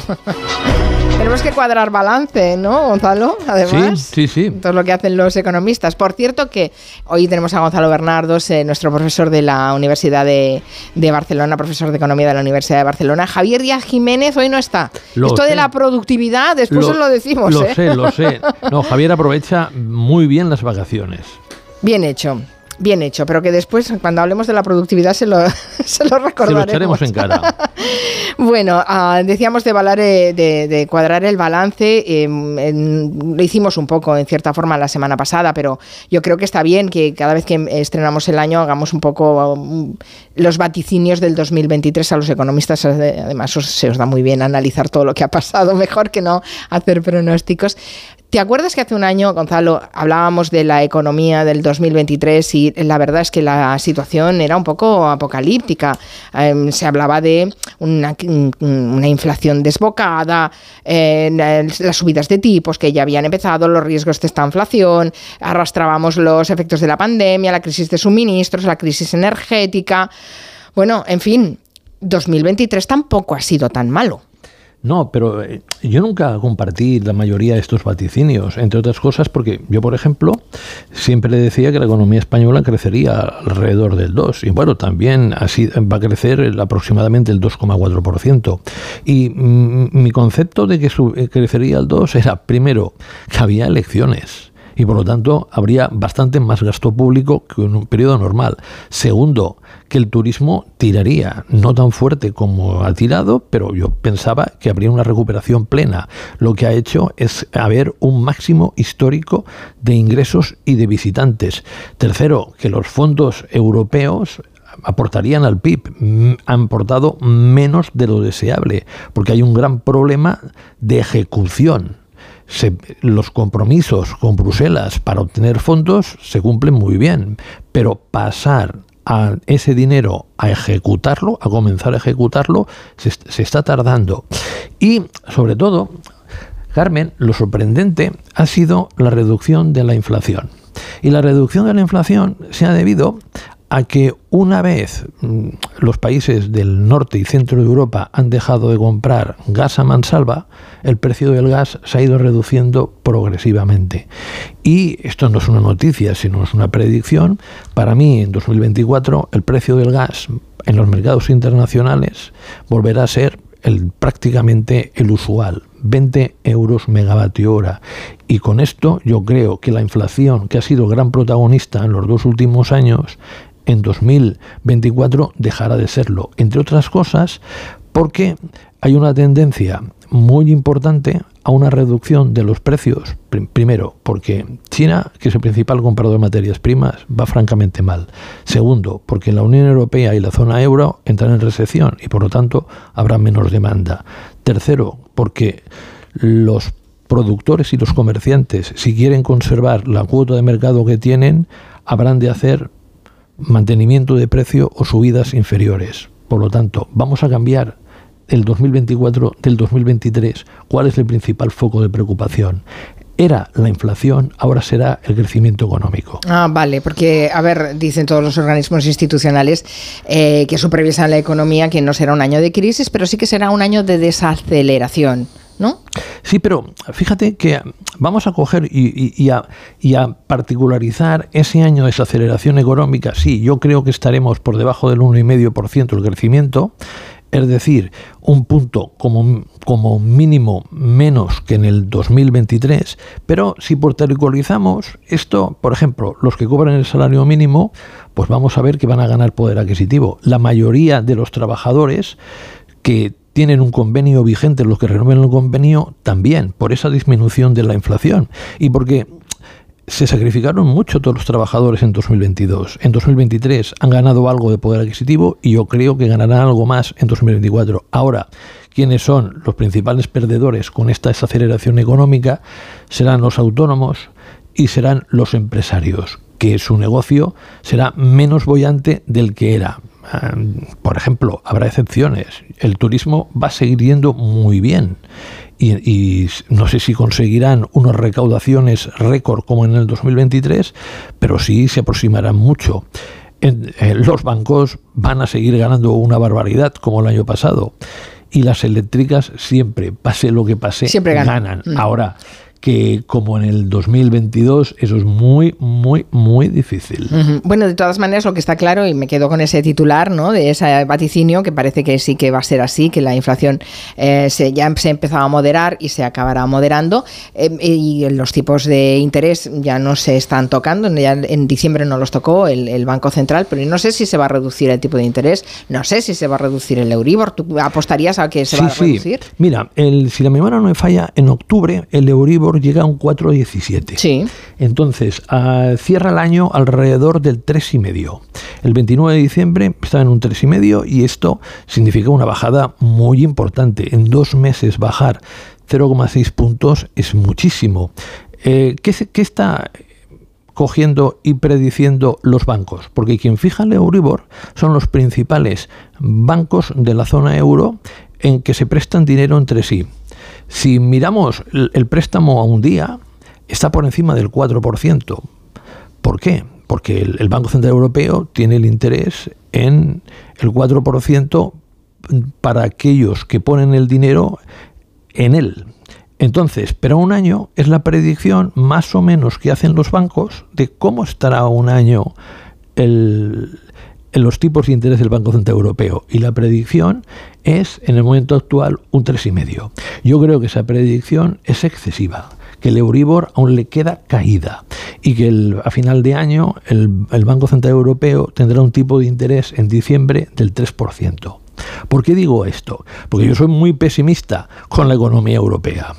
En Europa pasan dos cosas. En primer lugar, que todos aquellos países que dependen mucho de la industria están muy tocados. Por ejemplo, Em, estaríamos hablando de Alemania, estaríamos hablando de Austria, estaríamos hablando incluso de, Italia. A Italia le puede saber el turismo, pero son, países que están muy tocados derivado de una crisis industrial que viene desde hace un tiempo. Y lo que además Alemania te dice, dice, mira, otra vez, yo siempre digo, eh, el hombre es el animal que cae dos veces en la misma piedra. Y, el, alemán, y el alemán tres como mínimo. Porque otra vez te cuentan que lo, que lo mejor que se puede hacer en un, en un escenario de aceleración económica, de en algún país como Alemania de recesión, es tener un déficit público el menor posible. Oiga, eh, ya estamos en la lucha entre las identidades contables o los equilibrios contables y el bienestar de la población. Y hay una parte de lo que los países nórdicos son muy fanes y sobre todo Alemania de que lo principal son los equilibrios contables más que el bienestar de la población. Aquí es un suicidio para Alemania, pero también nos va a poner en problemas al resto. Entonces, si el sector público, en lugar de tirar para adelante la economía, la tira para atrás, lo que vamos a ver es una falta de demanda tremenda y esa falta de demanda significa que en algunos productos va a haber exceso de oferta y se podrá ver una bajada de los precios y en otros un menor incremento. Entonces, la inflación yo no la veo para que sea ningún problema. Pero ojo, yo lo advierto, en los meses en que el gobierno suba el IVA o impuestos que ha bajado durante los dos últimos años, posiblemente tengamos un repunte. Pero ese repunte solo será un espejismo. Eh, nos dice Lore Rampar que dices que bajará la energía, pero que acaba de recibir la factura de la luz y ha, y ha subido. A ver, eh, vamos a separar las cosas porque Gonzalo Bernardo se refería al mercado, al mercado internacional que, que lo que Sí, paga por el gas en el el mercado gas. internacional. Eh, pero que va a subir la factura de la luz, evidentemente, va a subir el gas en- a nivel de, com- de consumidores, va a subir. Además, se van a eliminar algunas de las bonificaciones que se han eh, ido aplicando. A la larga, eh, evidentemente, eso lo pagaremos. Por algo se llama la cuesta de enero, porque todos los servicios públicos, de una manera u otra, están subiendo, ¿no? Sí, pero en, en la, en la luz hay tres impuestos. Entonces, esos tres impuestos están a niveles mínimos. El IVA, por ejemplo, está en el 5% cuando estaba antes en el 21%.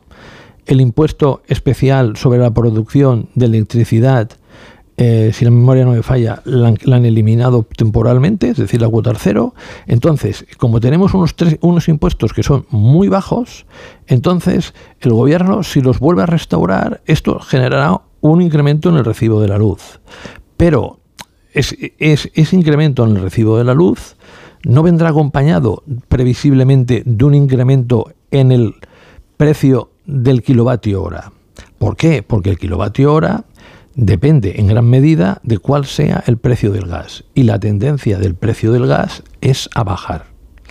Entonces, claro, si solo miramos el final del recibo de la luz, Sí, lo podemos que pagar, pues a evidentemente pa- pagaremos más. Nosotros como consumidores pagaremos más. Y sobre- Pero por eso, porque eh, esas bonificaciones a los IVAs y demás, y esas reducciones, pues eh, mm, ya está, se, se habrán acabado, se acabarán. O sea que sí, por un lado, una cosa son las cifras macro y otra cosa son Sí, la sí, pero economía Carmen, doméstica. yo me gustaría hacer aquí un llamamiento al gobierno de una situación que a mí me parece que es absolutamente injusta.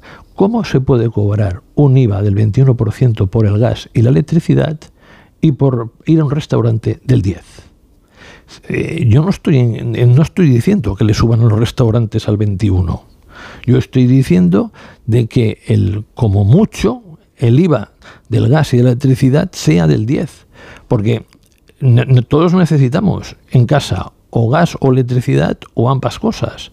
En cambio, ir a un, restu- en- ir a un restaurante es una actividad suplementaria que está muy bien que se haga, que muchísimos disfrutamos mucho yendo al restaurante, pero a, a mí me parece que poner impuestos camuflados en los servicios básicos para coger e intentar que los ciudadanos no se enteren de lo que realmente está pagando es hacer trampa.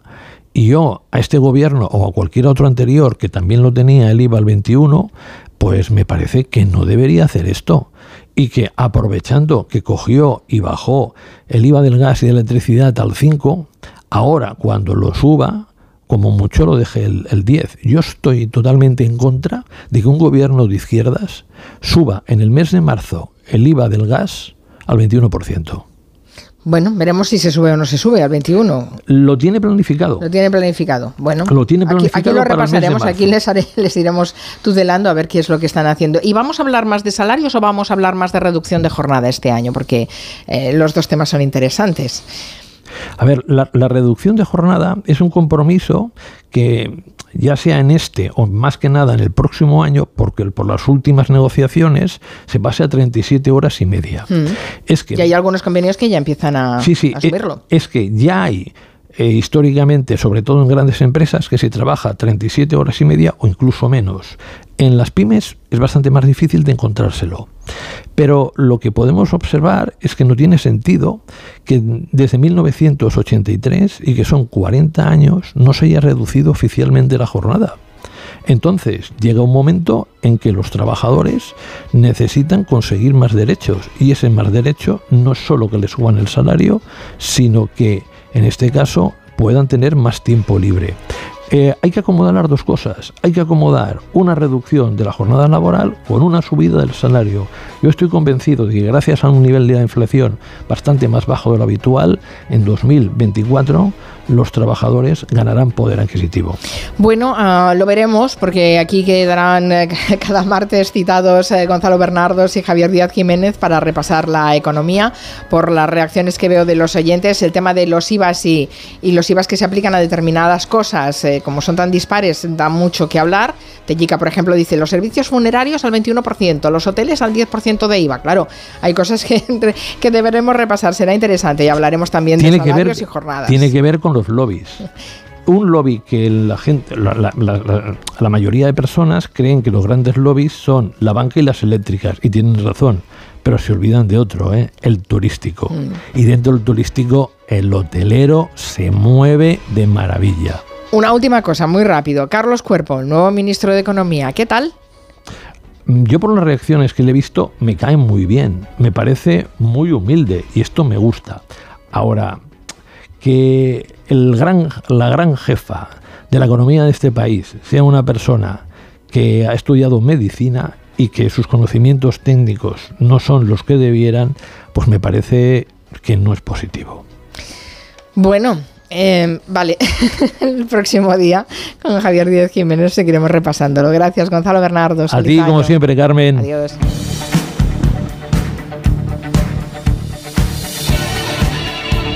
En Onda Cero, Julia en la Onda.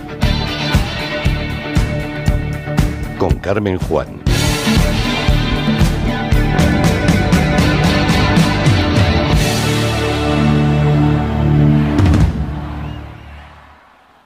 Bienvenidos a Hollywood. Todo el que viene aquí tiene un sueño. ¿Cuál es el suyo? ¿Y el suyo? ¿Y el suyo, querida?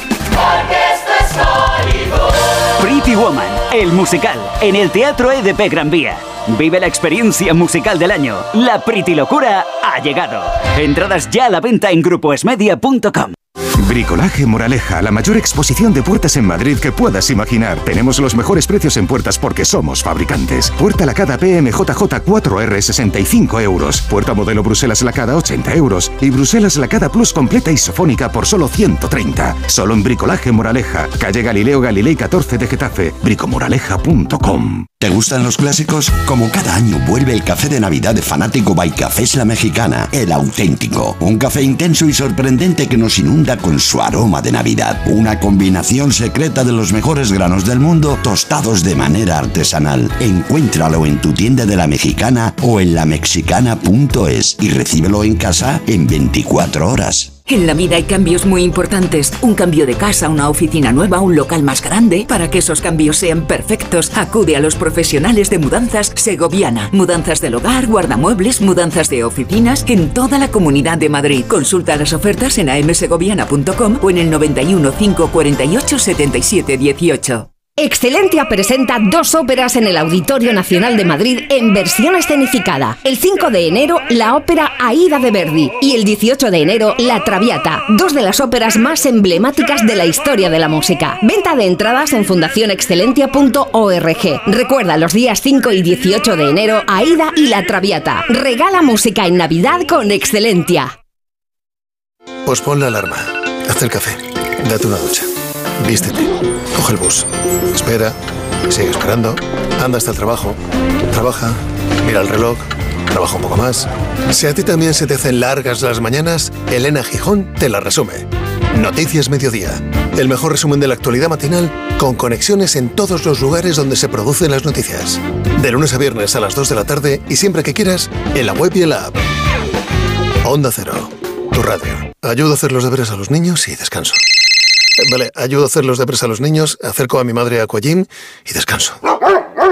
Vale, ayudo a hacer los deberes a los niños, acerco a mi madre a Aquagym, paseo a Coco y... No se puede estar en todo. Bueno, Onda Cero sí, porque está en web, en app, en Twitter, en Instagram, en TikTok, en Facebook, para que puedas escuchar lo que te has perdido en directo, para que puedas comentar y disfrutar de contenidos exclusivos en la comunidad digital de Onda Cero. Onda Cero, tu radio. Feliz Año Nuevo. Onda Cero Madrid 98.0 FM.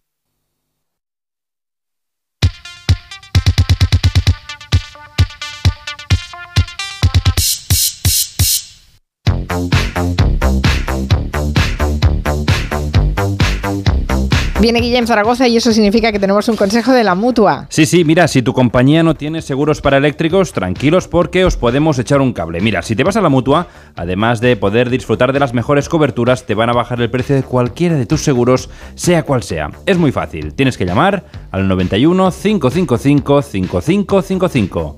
Te lo digo o te lo cuento. Vete a la mutua. Condiciones en mutua.es. Querido Papá Noel, soy Alexandra Silva López. quería decirte que esta Navidad cuando me traigas los regalos no corras mucho, porque te quiero mucho y quiero que llegues bien. Y, ay, que se me olvidaba decir que te, también quiero un perrito que parece de verdad. Llegar tarde es mejor que no llegar. También en Navidad. Gracias por conducir con precaución. Dirección General de Tráfico, Ministerio del Interior, Gobierno de España. Cierra los ojos. Imagínate este año que está por comenzar. Ese sueño que te gustaría hacer realidad. Ese nuevo idioma que te gustaría aprender. Ese tutorial que te hará descubrir un nuevo hobby. Todas las posibilidades que llegan con el nuevo año. Si en los últimos 100 años la tecnología nos ha permitido hacer realidad todo aquello que imaginamos, ahora más que nunca, imaginémonos todo lo que seremos capaces de hacer en los próximos 100. Telefónica, imaginémonos. Feliz año, un beso.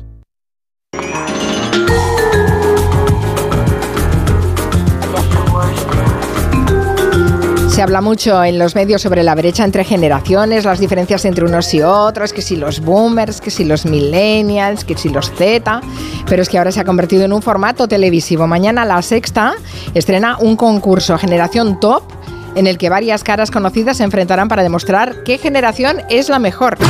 Os estáis jugando ser la mejor generación. Yo creo que es la A, ¿eh? Eso no vale. Muy bien. Gran batalla de las generaciones. Generación Top con Ana Pastor. Estreno mañana a las diez y media en La Sexta. Bueno, y además lo presentan a Pastor, a quien ya tenemos al teléfono. Buenas tardes, Ana, ¿cómo estás? Muy buenas, ¿qué tal? Feliz año. Igualmente, bueno, estás de estreno de año, estreno de programa, estreno de formato, estrenando muchas cosas, ¿no? Sí, esa sensación de empezar de cero que es maravillosa y de que todo lo que vayas a hacer lo tienes que aprender es lo que me ha pasado a mí. Así que nada, estoy feliz y tengo que decir que no solo me he divertido mucho, sino que la gente va a descubrir que puedo ser simpática y todo. O sea que no puedo pedirle más al nuevo año. Bueno, claro, es que llevas más de 10 años en el, en el objetivo, te hemos visto siempre en, esa, en ese perfil informativo. Este es el primer concurso, ¿no? Claro, no sé, este salto al entretenimiento, dices que te has divertido, bueno, está bien, ¿no? Sí, hace justo un año más o menos, cuando en el equipo neutral estábamos pensando en nuevos formatos, el equipo me dice, oye, después de dónde estabas entonces, aquel programa, después de las galas que hacíamos de dónde estabas entonces en teatros, que juntábamos a Zapatero con los Javis y cosas así, ¿por qué no hacemos un concurso en el que se respire un poco eso, ¿no? Historia de la televisión, de la política, de la música, del cine, pero juntando tres generaciones de famosos que tengan que competir por ser la mejor generación. Y nada, nos pusimos a ello y ya te digo que nos lo hemos pasado muy bien haciéndolo. Es todo un reto conseguir casi a 100 famosos, pero tengo que decirte que nos ha pasado algo curioso. Si hasta ahora mi nombre, según a qué políticos, a muchos eh, les provocaba rechazo, aquí nos ha pasado lo contrario, que a la gente le decíamos que lo iba a presentar yo y se animaban a venir, así que... Bueno, está sí, bien, Es porque- un poquito diferente en la política. Ana, los concursantes son todos rostros conocidos, ¿no? Pero y de lo más variado. eh, políticos, por lo que dices, y hay gente del mundo del espectáculo, o sea, de todo. Claro, 100, me has dicho 100. o sea, Poli- no, no, políticos, políticos no hay de momento. No hay políticos. Políticos no hay. Ella, No, se lo es- pedirán, es se lo un- pedirán si esto personal. funciona. Bueno, ¿te imaginas un, un, no sé, un Feijo Sánchez? ¿Se atreverían a hacer este concurso para que sepamos cuántos saben de televisión, de música, de Eurovisión? eh, no sé, Uy, estaría bien, pero aquí no es hay. un ¿eh? compromiso, es un compromiso eso. Y la, la química entre ellos en el plató, ¿qué tal ha ido? Porque claro, ahí tenemos eh, a Cristina Pedroche, a la pija La Kinky, a Terelu Campos, bueno, eh, ¿qué, qué tal? Algunos no se conocían de antes. Eh, algunos no se conocían, algunos no nos conocíamos. La verdad es que ha habido una energía y momentos mágicos, pues, por ejemplo, eh, Terelu y, y Adela González, que lo vamos a- las vamos a ver mañana en el primer Generación Top, se reencuentran por, por primera vez en Generación Top después del cierre de Sálvame. Eh, es la primera vez que se ven allí y compiten en generaciones diferentes. Luego, yo no conocía, por ejemplo, a Norma Dual, que estuvo cariñosísima, divertida, jugando muchísimo. eh, y luego, como tú decías, pues gente como La Pija y la Kinky, Cristinini, que es streamer, pero que era se hizo más conocida por el Grand Prix. Eh, Agatha Ruiz de la Prada, que compite contra su hija, Cosima, que está Oh, qué en el bueno. equipo más jovencito.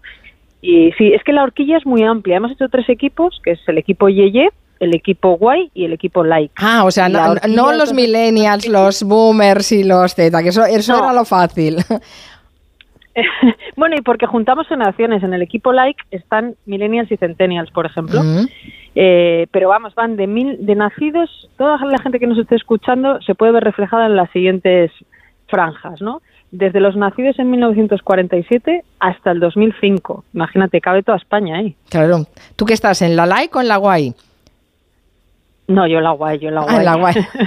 Estoy en la guay, sí, sí.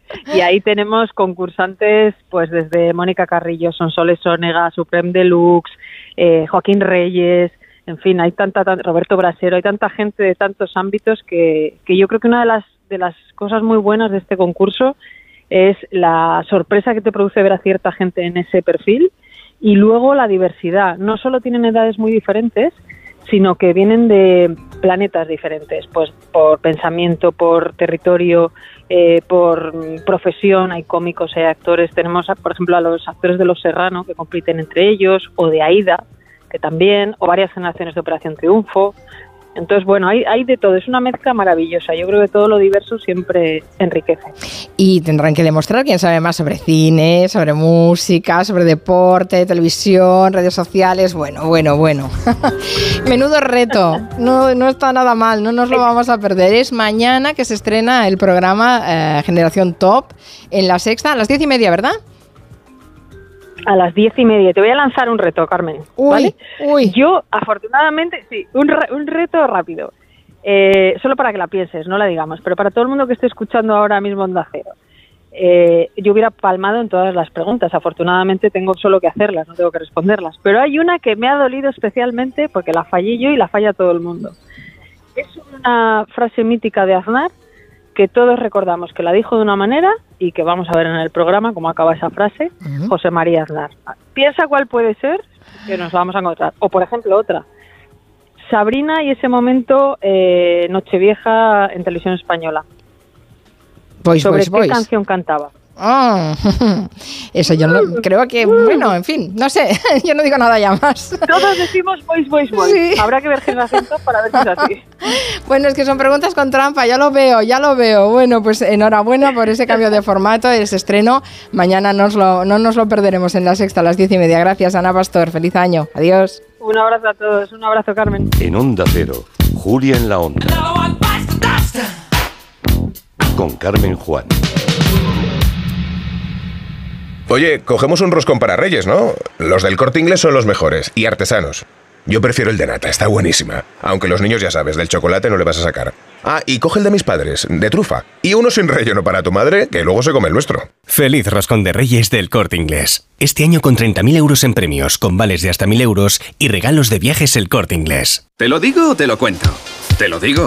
No me dejas escoger el taller que yo quiera. Te lo cuento. Yo me voy a la mutua. Vente a la Mutua y además de elegir el taller que quieras, te bajamos el precio de tus seguros, sea cual sea. Llama al 91 555 5555. Te lo digo o te lo cuento. Vente a la mutua. Condiciones en mutua.es. Solo esta Navidad, suscríbete a A3 Player por 0,99 euros al mes durante tres meses. A3 Player. ¿Estás preparado? Oferta válida por tiempo y número de altas limitados. Consulta bases en la web de A3 En la Fundación Alquiler Seguro estamos comprometidos para crear hogares seguros y dar una oportunidad a personas en riesgo de exclusión social. Por eso queremos agradecerles su continuo apoyo y confianza durante este 2023. Fundación Alquiler Seguro te desea una feliz Navidad y un 2024 en tu hogar.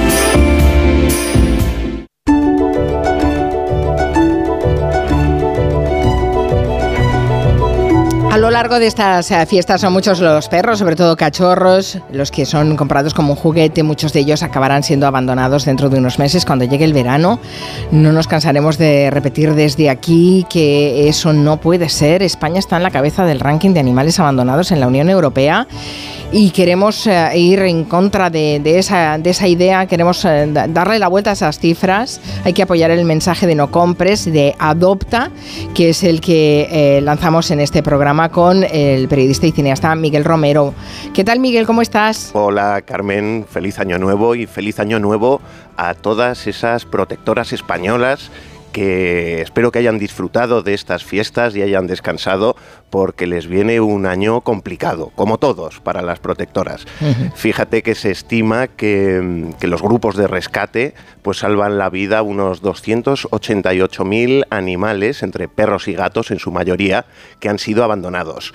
Y a esta cifra hay que sumar los que no tienen la suerte de ser recogidos y bueno, acaban pues con un final terrible. Las cifras suelen ser bastante, bastante tremendas eh, y, nos, y nos dan un poco la, la magnitud de la tragedia, ¿no? En 2021, por ejemplo, son cifras que se conocen, se regalaron 160.000 animales comprados. Tres de cada diez acabaron siendo abandonados. Es terrible. Es, es, es, una estadística escalofriante y además siempre es feo decir 160.000, parece una cifra alejada, ¿no? No te puedes hacer la idea de, de, la cantidad de individuos, ¿no? De seres vivos que son esas cifras, esos corazones que están sufriendo. Vamos a ver si desde aquí en Adopta Angelo conseguimos hacer que esta mm, cifra baje y aliviar ese fantástico y saturado trabajo que hacen las protectoras en España. Y además la gran mayoría lo hace sin, sin recursos más que la plena dedicación. Sí, sí, desde luego muy sobradas no andan, aunque mmm, he visto que, que, el destino ha premiado a una de esas protectoras en las que ha caído el premio gordo de la lotería.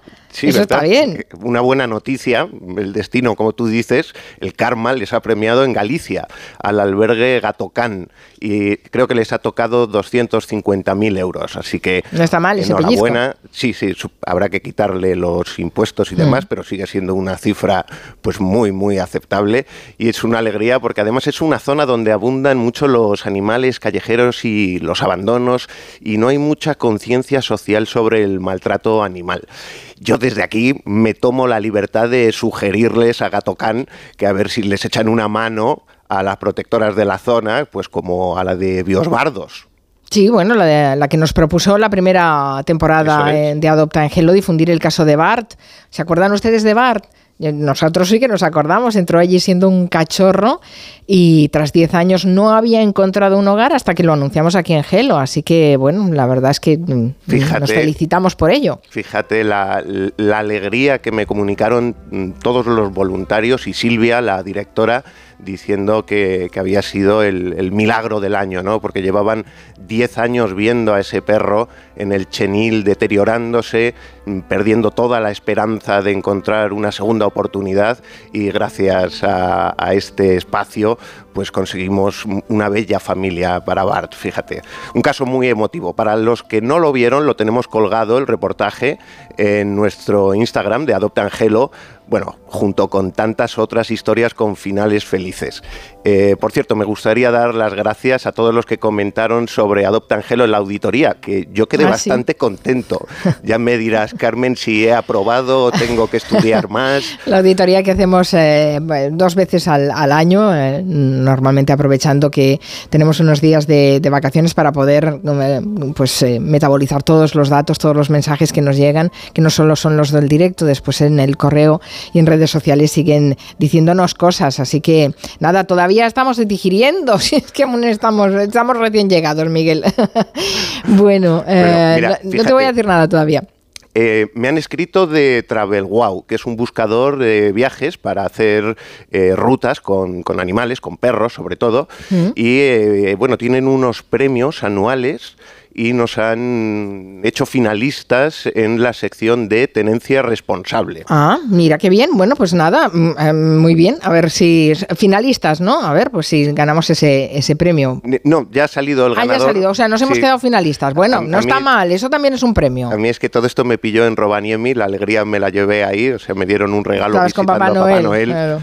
Y el ganador, que es bien merecido el ganador, ha sido el Hospital 12 de Octubre, mm. que como digo es un premio pues muy bien dado ya que están haciendo cosas muy interesantes en el centro. Por ejemplo, hace poco se inició una terapia asistida con perros en la unidad de hospitalización de psiquiatría para adolescentes, lo cual es un, una cosa innovadora y que está dando unos resultados francamente buenos. Bueno, lo comentamos en el programa, además Julia hizo una entrevista a perros lectores que a través de, del perro se consiguió una mejora en la concentración en la capacidad lectora. Así que eh, sí, sí, estamos familiarizados con eso y nos alegra, por tanto, eh, ese premio.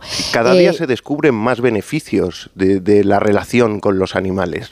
¿Y tenemos algún caso eh, para dar en adopción esta tarde eh, para nuestros oyentes, Miguel? Pues tenemos a Princesa, una gata que ya pasó por aquí hace unos meses, pero que es que mm, no ha causado el impacto que debía de, de, tocar los corazones de nuestros oyentes y la he querido traer porque a mí particularmente me da mucha pena. Es una gata casera que fue abandonada y que quiere un mimo, una mano amiga, un, regazo donde pasar un rato calentito y vamos a la ver rescató el Seprona, ¿no? Esta gata.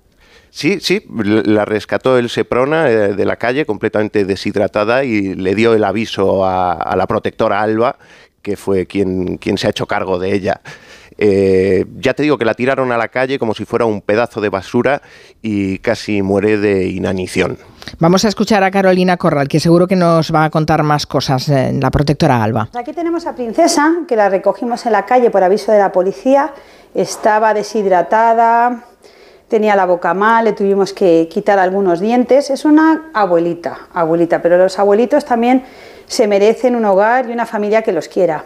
Ya la hemos puesto al día, y, ya ha engordado y es súper cariñosa. Ahora lo que necesitamos es encontrarle un hogar y una familia que la quiera, que da vida y, tiempo para dar mucho, mucho amor. Y ya a cambio, pues le va a corresponder pues con muchísimo, muchísimo cariño. ¿Qué tal? ¿Te animas a adoptarla? Bueno, ya saben que pueden ver el reportaje, de, dura un minutito solamente y podrán ver imágenes de Princesa, que es preciosa, en las redes sociales de Gelo y en el Instagram y YouTube de Adopta en Gelo. Y los que quieran adoptar pueden escribir un WhatsApp a este número, al 696 70 70 92. Les animamos a mirarla porque es preciosa esta gata. Sí, es, un peluche, ¿eh? tiene un pelaje Mm, suave, que dan ganas de, abrazarlo. A mí me gustaría pedir el apoyo de los oyentes, eh, ya que nos ayuda mucho para las adopciones, que, los que estén interesados en echar una mano, pues compartan el vídeo del reportaje para que lleguemos a más posibles adoptantes.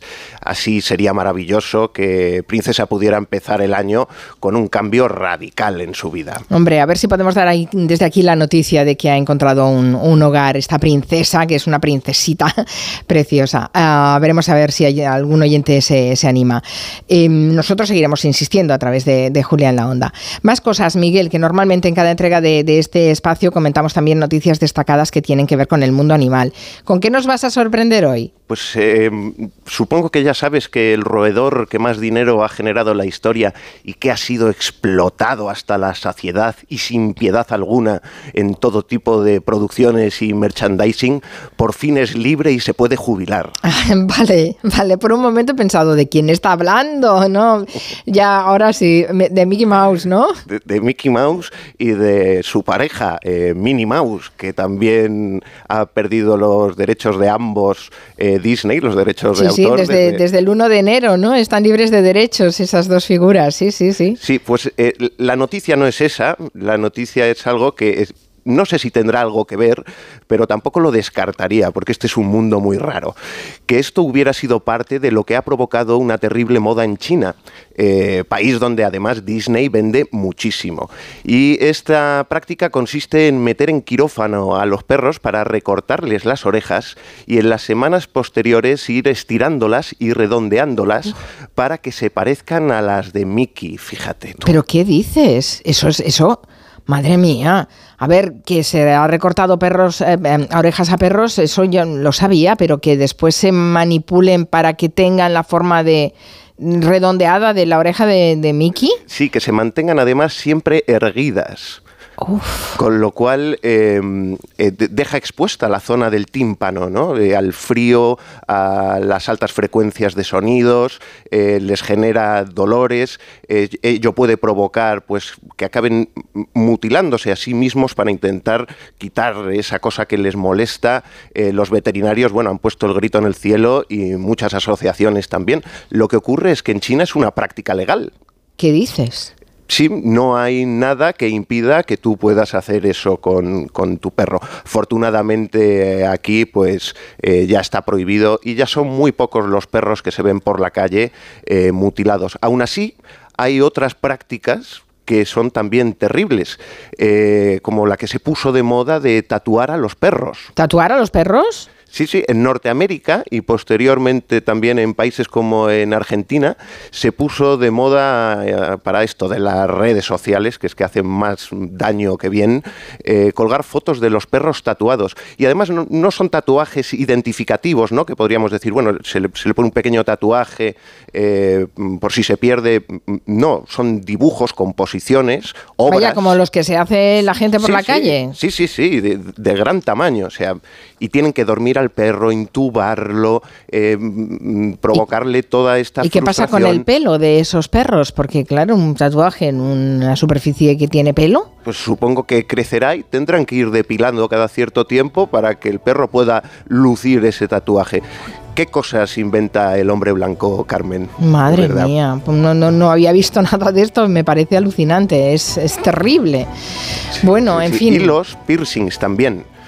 Piercings también. Piercings para gatos se ha, se ha visto, que es una auténtica locura porque los gatos eh, pues son animales nerviosos, se mueven mucho, saltan, corren, se esconden en pequeños huecos y esos piercings evidentemente se les pueden enganchar y provocarles eh, pues una herida. Yo, por ejemplo, a mi gato, mi gato no tiene collar. Eh, y recomiendo que a los gatos caseros que no salen de casa, que tienen chip además, no se les ponga el collar porque se pueden enganchar en el radiador al dar un salto, hacerse daño.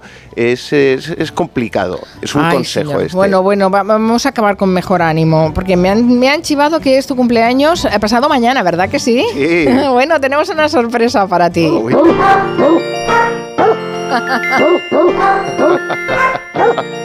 ¡Qué maravilla! ¿Te gusta con perros o lo prefieres con gatos? Oye, oye, el de los gatos. El de los, el de los gatos es infinitamente mejor. Pero por la composición musical se nota que ha habido mucho más tiempo de preparación.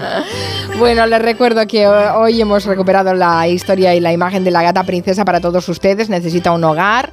Hagan correr esa, esa petición de, de adopción, eh, ya saben, a través de las redes de Gelo, en el Instagram y en el YouTube de Adopta en Gelo, o a través del WhatsApp 696 70 70 92. Oye, Cuídate Mucho. Quintanilla, pásame esos dos temazos, por favor, que los tengo que poner Los en vas a poner de aquí pasado mañana, que es su cumpleaños, Sí. Miguel Romero. Feliz año nuevo a todos los oyentes y muy especialmente a mi mujer y a mi hija. Os quiero. Gracias, Miguel. Gracias, nos vemos la semana que viene. Nosotros fuerte. también nos vamos. Nos vamos a dejar ah, después de las noticias de las 5 con los compañeros de Radio Estadio, porque ya saben que eh, hay jornada de liguera. Esta semana habrá jornada de liga, así que tenemos unas versiones un poco más reducidas de Julia en la Onda. Muchas gracias. Hasta mañana a las 3. Adiós.